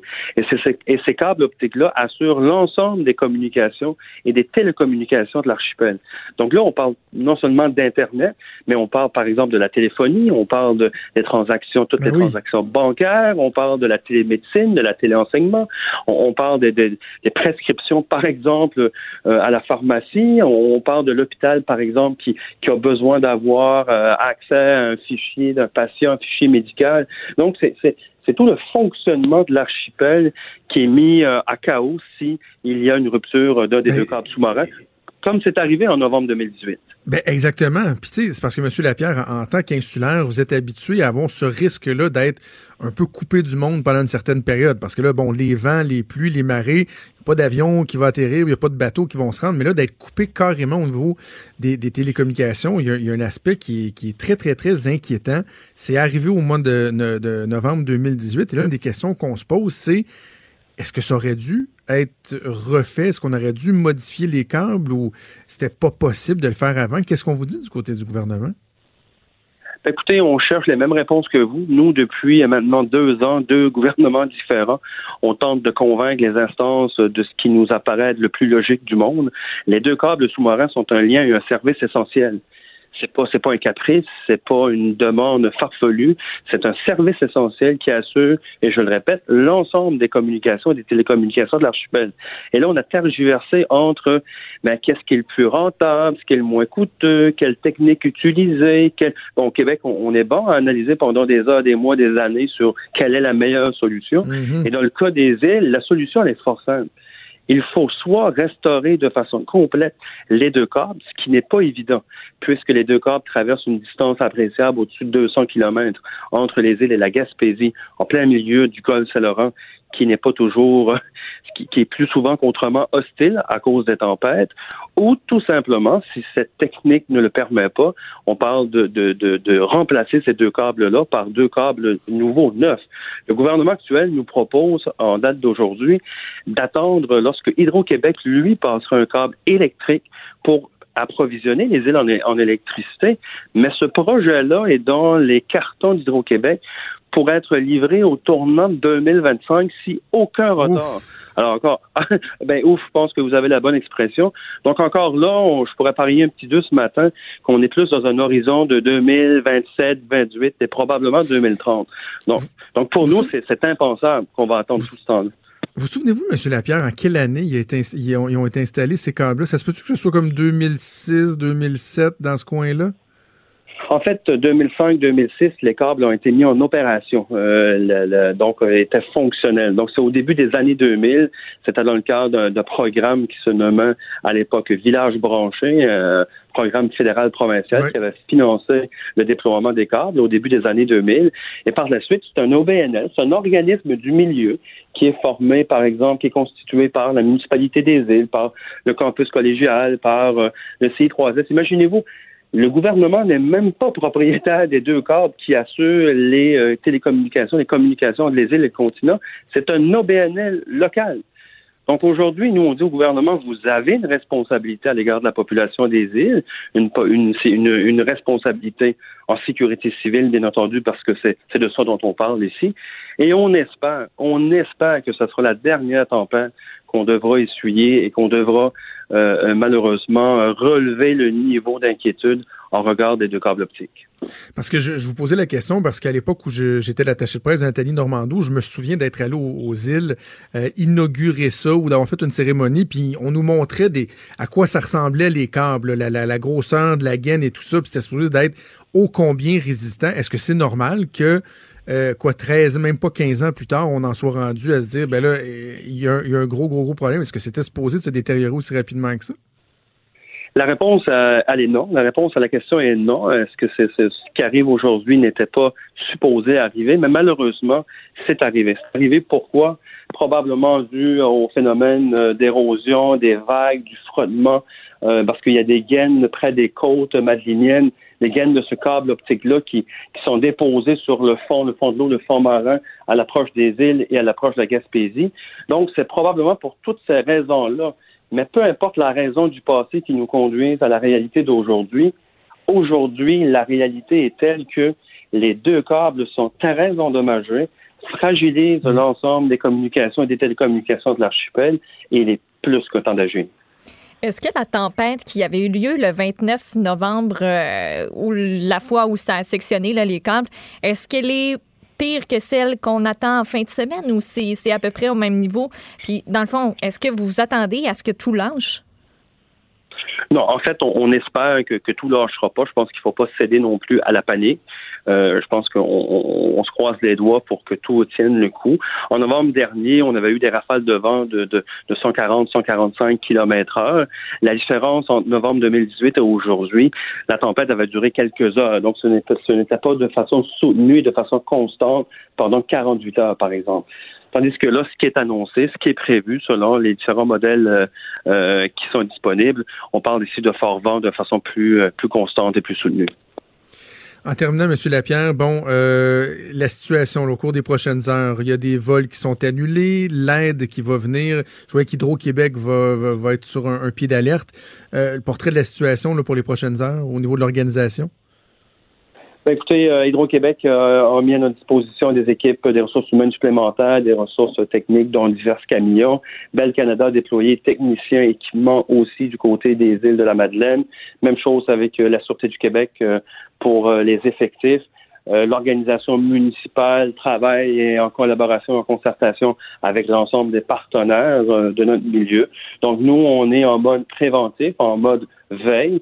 Euh, on invite les gens à être le plus prudent possible, bien entendu, et c'est et aussi à demeurer calme, parce que encore une fois, on mhm. risque de me répéter, il ne faut pas tomber dans l'exagération de ce qui s'en vient aux îles, mais il faut surtout pas non plus banaliser au cas où. Donc, nous sommes prêts, nos partenaires sont prêts, et ce sera une autre tempête, on l'espère, comme toutes celles qu'on a vécues jusqu'à aujourd'hui. Jonathan Lapierre, maire des Îles-de-la-Madeleine, merci. Nous avons parlé surtout, surtout, ben, on, on pense à vous, on vous souhaite bonne chance, mais lundi, euh, je ne sais pas dans quelle émission, mais à Cube, on va assurément vouloir euh, de vos nouvelles. Donc, on espère pouvoir vous reparler lundi. Merci beaucoup, au plaisir.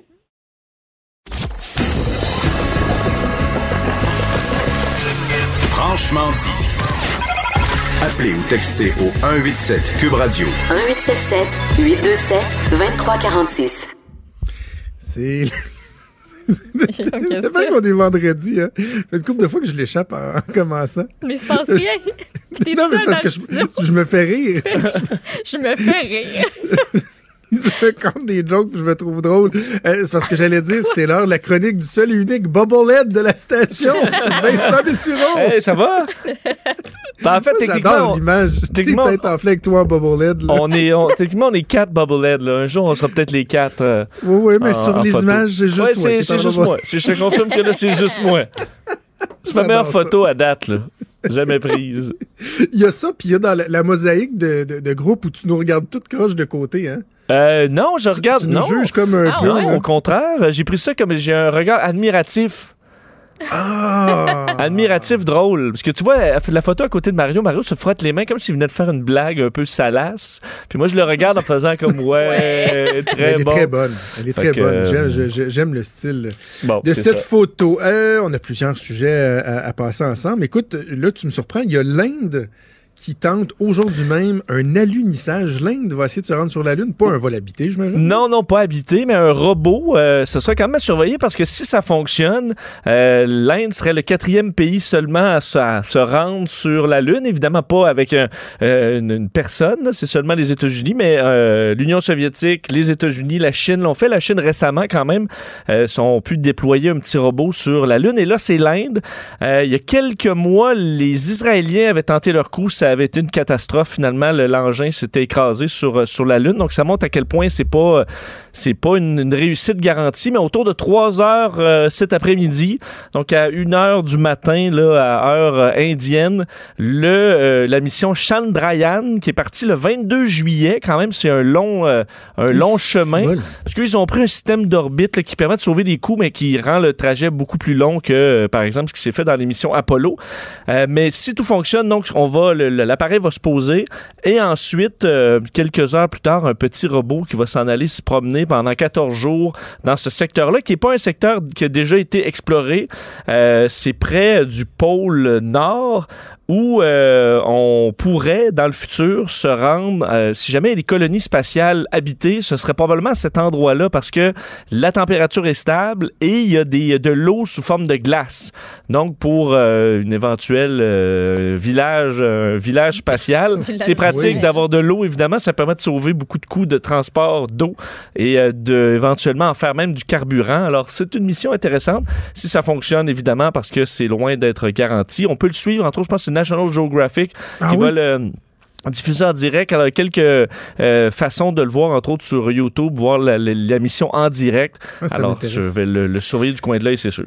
Tu disais quatrième pays à aller sur la Lune. Tu sais, en 69, Neil Armstrong a mis le pied sur la Lune. Ça, ça nous indique à quel point ils se sont rendus là avec des toasters, pareil. Là. Ouais, c'est fou. euh, Tu sais, sérieusement, ouais. là, c'est fou. Ouais. C'est des calculatrices, des petites calculatrices de poche ont, plus de capacité que, que- que ce qu'il y avait dans le temps. là. Absolument. Puis tu te rends compte à quel point ils ont. Ben, ils- en fait, il faut dire qu'ils ont déployé là- là-dedans des ressources absolument incroyables euh, qu'on déploie plus peut-être aujourd'hui. Mais euh, oui, c'est encore plus fascinant de voir à quel point c'est complexe parce que là, la NASA veut retourner avec un homme, un, un astronaute en 2024.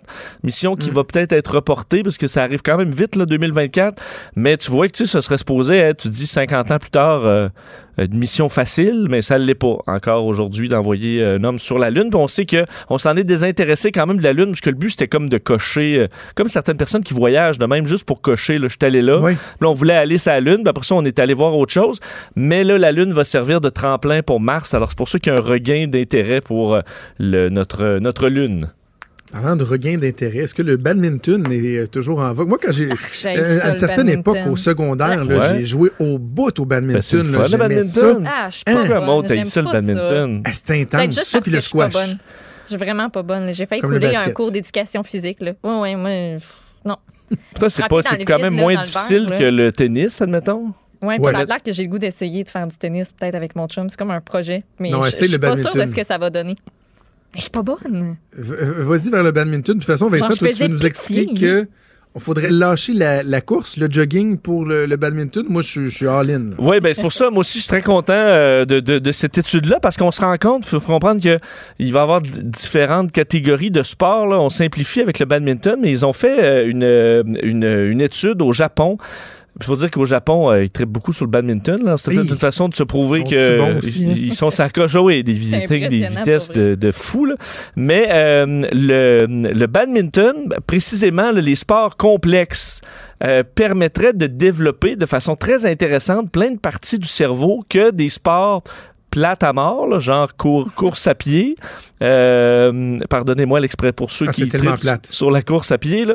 Mais ces sports-là qui utilisent... Ben, évidemment, ça a plein de bienfaits, le, le- le sport, incluant des bienfaits sur le cerveau, mais ce serait décuplé sur les sports qui sont vus comme complexes, donc qui demandent des prises de décision rapides. Mais évidemment, le badminton est un bon exemple de ça. C'est pour ça qu'on a fait les tests avec la course versus le, le badminton. Mais on peut imaginer que le tennis, le hockey, euh, donc tous des les sports qui demandent rapidement de, de, réagir, de prendre des décisions, ça permet de développer un paquet de parties intéressantes du, cerveau qui, euh, bon, entre autres, augmente l'attention générale, l'organisation, la planification, toutes sortes de, la régulation des émotions. Alors, pour ceux qui pètent les plombs, ça peut être une, bonne avenue. Alors, il y a plein d'effets positifs sur les euh, des, effets cognitifs positifs, entre autres sur des tests qu'on a fait tout de suite après le sport, après l'effort. Et ceux qui avaient fait du badminton performaient meilleur, mieux que ceux qui avaient fait de la simple course à pied. C'est drôle, hein? J'ajouterais, là, c'est, je suis peut-être pas aussi scientifique qu'eux autres, mais juste l'aspect plaisir. Ben, c'est... le fait que c'est le fun versus courir, il me semble que ça a plus d'effet. Ben, j'ai pas, j'ai, parce que quand, euh, tu sais, Alex Harvey, comme un athlète euh, extraordinaire qu'on, a eu en, ski de fond, mais je dis, lui, il va finir le ski de fond. Je dis, puis le pire, c'est que c'est exactement l'exemple que j'utilisais. Mais j'ai, là, il va aller faire une game de badminton, là, puis il va dire, ma foi, comment j'ai fait pour passer 20 ans de ma vie à faire du ski de fond?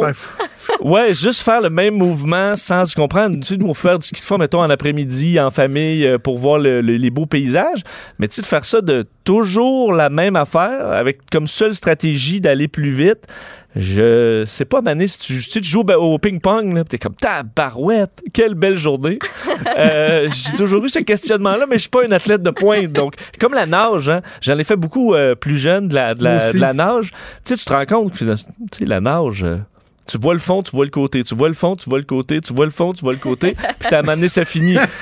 tu tournes. comment tu, tournes, tu, tournes? de l'autre bord. Pour ça, tu t'en vas prendre ta douche, mais c'est pour ça, à la fin de tout ça, là, tu sais, le plaisir est où? Plutôt que, euh, mettons, un match de. j'ai pas joué beaucoup au hockey, tu comprends, mais après un match de hockey, tu, tu dis Ah, ouais, il est arrivé ça. Hey, ouais, ouais, ça, t'as bon coup.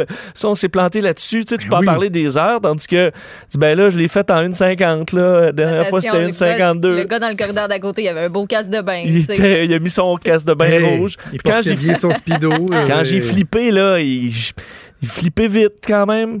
Euh, quand, j'étais jeune, un moment donné, là, je faisais, euh, j'avais du baseball l'été, j'avais des camps d'entraînement de hockey, puis je faisais des cours de natation. Oui. Puis là, un moment donné, mes parents m'ont dit c'est un peu trop. Fait que tu vas choisir. Il fallait que je me rende à la piscine, à l'aréna d'Agenais à Laval, genre à 7 heures le matin, l'eau qui était frette pour euh. justement juste nager de même. Peux-tu te dire que c'est la première affaire qui a pris le bord, pareil?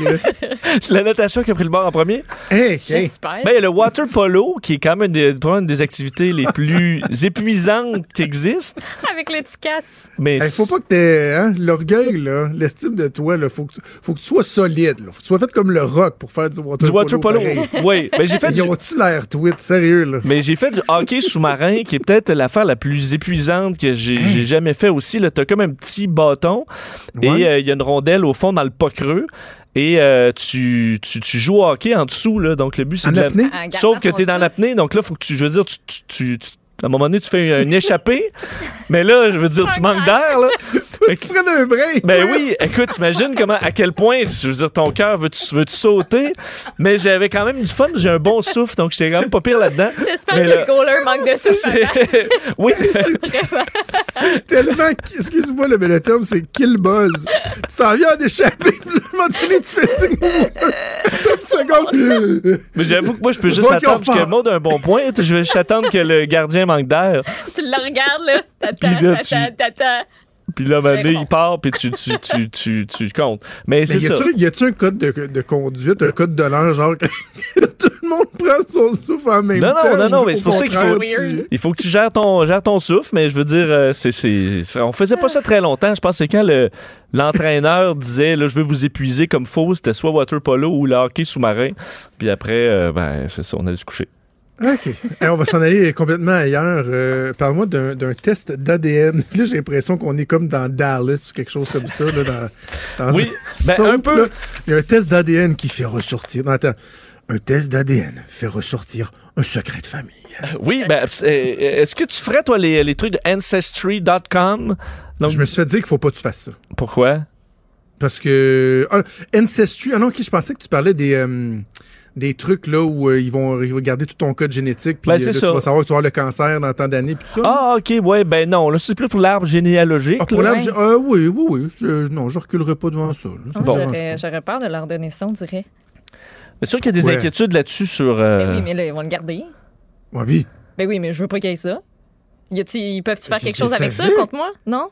Je sais pas. Ben là, dites-moi que je suis conne. Là. Non, je te dis au contraire. Je, je te dirai jamais que t'es conne. Faut, faut je te dirai jamais ça, Maud. Je vais te non, juger. Mais... Je, te, te dirai jamais ça. Bon, ben, juge-moi Non, mais Maud a un très bon point sur le fait qu'il y a quand même des inquiétudes sur où ça s'en va, tout ça. Puis à un moment donné, le profil génétique, euh, on peut donner, on en donne déjà en masse. Avec notre profil génétique. Profil génétique. Mais je sais pas, de voler, un, de voler un rein compatible. ben voyons! Genre, ils vont dire, je ah, sais pas. elle, reste à Laval, telle place. Euh, vous écoutez okay, beaucoup trop on va aller chercher son rein. Mais dans, dans ce cas-là, c'est pas relié à du, du, du vol de, de reins. C'est une dame qui a écrit une lettre, là, faut dire, sur, sur Internet. Là. On n'a pas tous les détails, mais ce qu'on comprend, c'est qu'elle et son mari sont ensemble depuis 20 ans. Et elle a décidé de donner à son comme cadeau, là, à son, son mari, un test d'ADN comme ça de Ancestry là, pour pouvoir en apprendre un peu plus sur ses origines. Le problème, c'est que quand c'est revenu, ils se sont rendus compte qu'ils étaient cousins. Non! OK? Oh. Euh, sauf que ça fonctionne pas dans l'histoire qu'ils soient cousins. Eux sont nés dans le même dans la même petite ville, mais dit la mère euh, de les parents de son de son chum sont mariés depuis 30 ans. Donc il est pas supposé avoir eu de, de lien là. Elle de son côté aussi.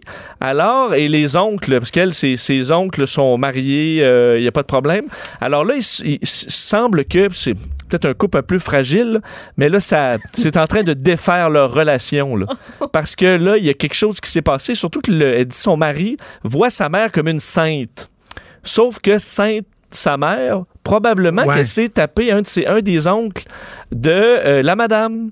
Ben oui. Alors, c'est ce qu'on comprend de l'histoire la plus probable, parce qu'ils sont allés regarder des photos de famille. Là, tu ressors les livres et tu te rends compte qu'à certains moments, ben, belle-maman était pas mal proche de Raymond, mettons, l'oncle Raymond.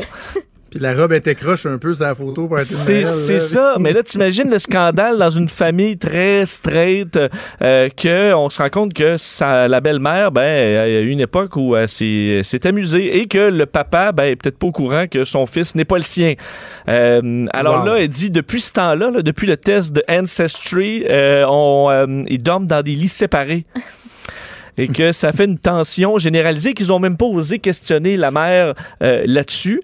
Et là, les gens sur les réseaux sociaux répondent, ben, tu sais, calmez-vous les nerfs, vous n'êtes pas des jumeaux ou euh, frères. Euh, tu sais, à un moment donné, il faut, faut pas... Si vous vous aimez depuis 20 ans, il n'y a rien qui empêche ça. Vous le saviez pas. Ils ont déjà deux enfants, alors les enfants sont faits, mais ça n'en prenait pas plus pour ébranler ce, couple de longue date. Elle dit qu'elle regrette d'ailleurs de l'avoir fait je t'écoute, là, j'ai quasiment peur de le dire, je veux pas me faire voler l'idée, mais comment ça se fait qu'il n'y a pas encore une série télé qui s'appelle ADN?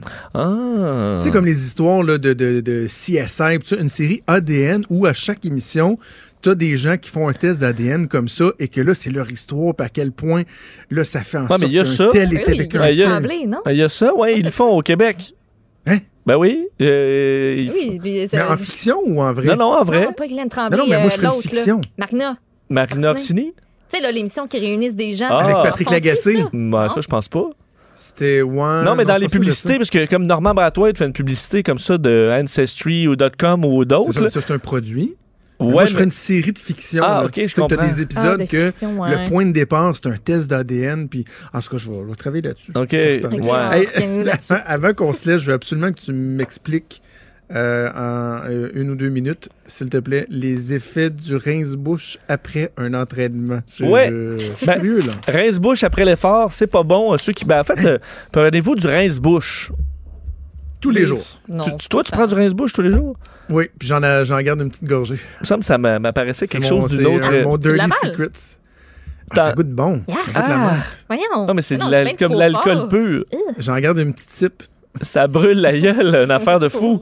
D'ailleurs, ça, c'est une très bonne anecdote de jeunesse où, à un moment donné, quand j'avais quelques, genre 6-7 ans, je me levais la nuit pour boire du scotch. voyons. Mais voyons donc. non, mais j'étais pas fou quand même, je le remplaçais par de l'eau. Et là, à un moment donné, mon, père s'est rendu compte que son scope était pas là, pas mal. Fait que tu prenais un shot de scope, puis tu remettais de l'eau dedans pour pas que ça paraisse. Je tripe sur la menthe. Moi, les After Eight, je tripe sur la menthe, puis le petit goût de menthe du scope. Ouais, mais c'est fort, là. Tu ben te ramasser un peu pacté? Ben non, franchement, le taux d'alcool qu'il y a là-dedans m'a dit avant que tu te saoules avec du scope, là. Ben non, j'en prenais pas à grande gorgée, là, juste une, petite. Ah, mais là, pour que ton père s'en rende compte qu'il est dilué, il faut quand même qu'il t'en boive au moins le tiers. Ben, écoute, j'étais jeune, La consommation exacte, je peux pas te le dire. Puis je sais pas, ça s'est échelonné sur combien de temps. Mais tu sais, je calais pas un verre de scop, rassure-toi, là. Mais tu sais, mettons la moitié, le, bouchon, tu mets ça un bouchon, peut-être la, moitié du bouchon, peut-être. Arc quand même. Aujourd'hui, je vais juste garder le, le, je crache, j'arrête. Juste ça ben, on ne jugera pas, là. Hein? OK, ben, ben, je, vais, ben, je vais essayer de trouver une raison que tu t'arrêtes ça parce que euh, les, euh, un des effets positifs du sport, on en parlait tantôt, mais c'est de baisser le, la pression sanguine. Donc, après un, sport, la pression sanguine baisse et ça, c'est bon pour la santé. Euh, le problème, c'est que après, si après l'effort, tu prends du rince-bouche, ça annule presque cet effet-là au complet. Ça fait augmenter ah, ta pression. C'est pour ça que ça marche pas, mon affaire. Ben, tu vois, en fait, c'est que l'histoire est quand même spéciale. C'est que après l'exercice, euh, les bactéries dans la bouche euh, euh, vont interagir avec du nitrate qui va pouvoir être absorbé par le corps, par les glandes salivaires et qui va baisser le, la pression sanguine. Sauf que si toi, tu t'en vas te mouthwasher, tout ça, là, ben, tu élimines au complet cet effet-là parce que tu enlèves toutes les bactéries de ta bouche. Ah. Alors, tu te retrouves à ce qu'un phénomène physiologique complexe qu'on comprend encore mal, mais tu te retrouves à l'empêcher d'exister en raison eh ben. de l'élimination complète des bactéries de ta bouche. Un peu comme ceux qui utilisent du purel tout le temps. Tu enlèves les mauvaises bactéries, mais tu enlèves aussi les bonnes bactéries qui servent à, la santé euh, ben, de tes mains, à éliminer les mauvaises. Imagine Joe, il fait pas juste se rincer la bouche, en plus, il l'avale. Si je me ronge les ongles. pire. Mais tu utilises-tu du petit purel? Oui. Oui? Pourquoi t'as pas... il faut vraiment... Faut, il faut que je te laisse, on fera ma psychanalyse euh, une autre fois. Vincent, on t'écoute avec Mario euh, à 15h et à 17h, c'est les têtes enflées avec Vanessa Destinée, Richard Martineau et Master Bugarecci. oui, il va être là. il donne une swing pareil dans l'annonce. Hein? Oui, j'adore ça, comment il, comment, comment il dit. Ah, j'adore. J'aimerais ça avoir un nom qui sonne de même. Hey, bon week-end, on se revoit la semaine prochaine. Salut. Vous écoutez Franchement dit avec Jonathan Trudeau et Maude Boutet. On termine la semaine avec Véro Racine qui est au bout du fil. Salut Véro. Hey, salut Jonathan. On va parler un petit peu de, showbiz. Ce qui a retenu l'attention dans, le showbiz québécois, c'est l'annonce des, euh, des, remplacements des coachs. Il y a un retour pour la voix. En fait, peut-être juste de quoi je parle. Pour la voix, euh, il y a un retour, mais il y a aussi une nouvelle coach qui a fait beaucoup réagir. Oui, c'est Cœur de pirate. Ça a été annoncé cette semaine. Ça va être la future voisine de fauteuil de Marc Dupré, Éric Lapointe, Garou. Et on sait que cette semaine, Alex Nevsky a annoncé qu'il quittait son siège rouge. Euh, la raison, c'est qu'il veut se concentrer sur son prochain album. Et en juillet, on avait appris que c'est Lara Fabien qui prenait euh, une pause du concours. Elle y a siégé en 2018 et 2019 et elle nous avait carrément euh, ébloui avec sa personnalité flamboyante. Donc, c'était quand même une grosse perte, là, Lara Fabien, pour la voix. Euh, donc, Cœur de pirate, c'est elle qui a été annoncée cette semaine. Puis je pense que malgré les commentaires mitigés, ça va faire une bonne coach parce qu'on le sait, elle n'a pas la langue dans sa poche. Ben oui. Euh, son côté auteur, compositrice, interprète aussi qui risque d'être très intéressant pour les participants. Euh, elle a une musique très actuelle, donc elle risque d'aller chercher peut-être un nouveau public et elle a une carrière internationale. Euh, moi, écoute, je suis vraiment partante là, pour Cœur de Pirate. Je pense qu'elle va être incroyable. Oui, moi je trouve que c'est vraiment une, très très bonne euh, addition. On va, on va suivre ça sans faute. Garou. Hey, Garou. Je l'aime. Je suis contente. Ah oui? Puis on ah l'avait vu aussi, Garou, du côté euh, de la voix euh, junior. Euh, donc, il est de retour, là, encore une fois, là, pour la voix qui va avoir lieu en hiver 2020. OK. Parle-moi du Cirque du Soleil qui fait preuve d'audace avec un nouveau spectacle, Axel. Oui, écoute, je sais pas si tu as vu des photos qui ont circulé cette semaine. là. Ah, on commence à en parler de plus en plus. Non, j'ai pas vu. Ah, c'est flamboyant. Écoute, ça va en mettre plein la vue, c'est certain. Euh, beaucoup d'éléments futuristes, beaucoup d'effets visuels aussi avec Axel, comme euh, des lasers, de la fumée, du feu, de la pyrotechnie. Et là, c'est la deuxième création sur glace du Cirque du Soleil. La première, c'était Cristal. Et on s'éloigne un peu là avec Axel euh, du côté plus théâtral. On dit que ça va être un peu plus près du concert rock d'Arena. très intéressant, ah, cinq chansons qui sont connues Mad World, Tears for Fears, euh, Creep de Radiohead pour ce spectacle sur glace, également Diamonds de Rihanna, You Should Be Dancing des euh, Bee Gees et le fameux Jump Around classique là, de House of Pain. Ça va faire partie du répertoire musical. Mais là, c'est juste trois numéros là, qui ont été dévoilés aux médias cette semaine. On garde quand même quelques surprises. Là. On n'en sait pas plus mais on sait que le Cirque du Soleil va être euh, fidèle à sa réputation. Là. On va faire ce gros. C'est la 48e production qui va être présentée euh, durant le temps des fêtes. OK. Ça va être présenté ici au Québec, là? Oui, Centre Vidéotron du 12 au 15 décembre euh, et à Montréal, le Centre Bell, c'est du 19 au 29 décembre. Si ça vous intéresse d'aller voir ça durant le temps des fêtes, les billets qui sont en vente sur cirquedusoleil.com. Excellent. Et en terminant, le 12 août dernier, c'était l'événement le 12 août, j'achète un livre québécois. Il me semble d'année en année, ça fait de plus en plus parler, ou en tout cas, de, il me semble que c'est assez nouveau comme phénomène. Puis là, on a établi un record cette année. Oui, puis tu as raison. Écoute, ça a fait du chemin là, depuis les tout débuts. Euh, c'est né sur les réseaux sociaux en 2014. Et euh, selon l'organisme qui se nomme euh, Société de gestion de la banque de titres de la langue française, euh, il y a huit livres sur dix qui ont été vendus dans les librairies indépendantes qui étaient des ouvrages québécois cette année. Et selon les données qu'on a comptabilisées, avant 2014, le 12 août, ben pour chaque tranche de 100 dollars, les Québécois, ils dépensaient 9 dollars pour la littérature québécoise. Et là, c'est quand même passé à 37 dollars en moyenne pour les six dernières années. Alors, on voit vraiment un tel effet là, de, ce, de, ce, de cette campagne là, qui est née sur les réseaux sociaux. Bravo, bravo. faut encourager les, les auteurs d'ici. Véro, merci. Je te souhaite un bon week-end pour se reparler la semaine prochaine. Avec plaisir. Merci. Salut Véronique Racine qui nous parle de showbiz à tous les vendredis. Une autre semaine de fête, Maude? Une autre. Une autre semaine de fête. On souhaite euh, une bonne fin de semaine à tout le monde. Euh, des petits merci avant de partir. Merci à Joanie Henry. Cette fantastique Joanie à la mise en onde. Mathieu Boulay, un recherchiste de feu. Merci aussi à notre boss Longboard Luke de sa confiance et de son coup de main. Je voulais juste le. Et merci à toi. C'est du fun. J'aime ça travailler avec toi. Oui, moi aussi, c'est fun cette semaine. Cube Radio.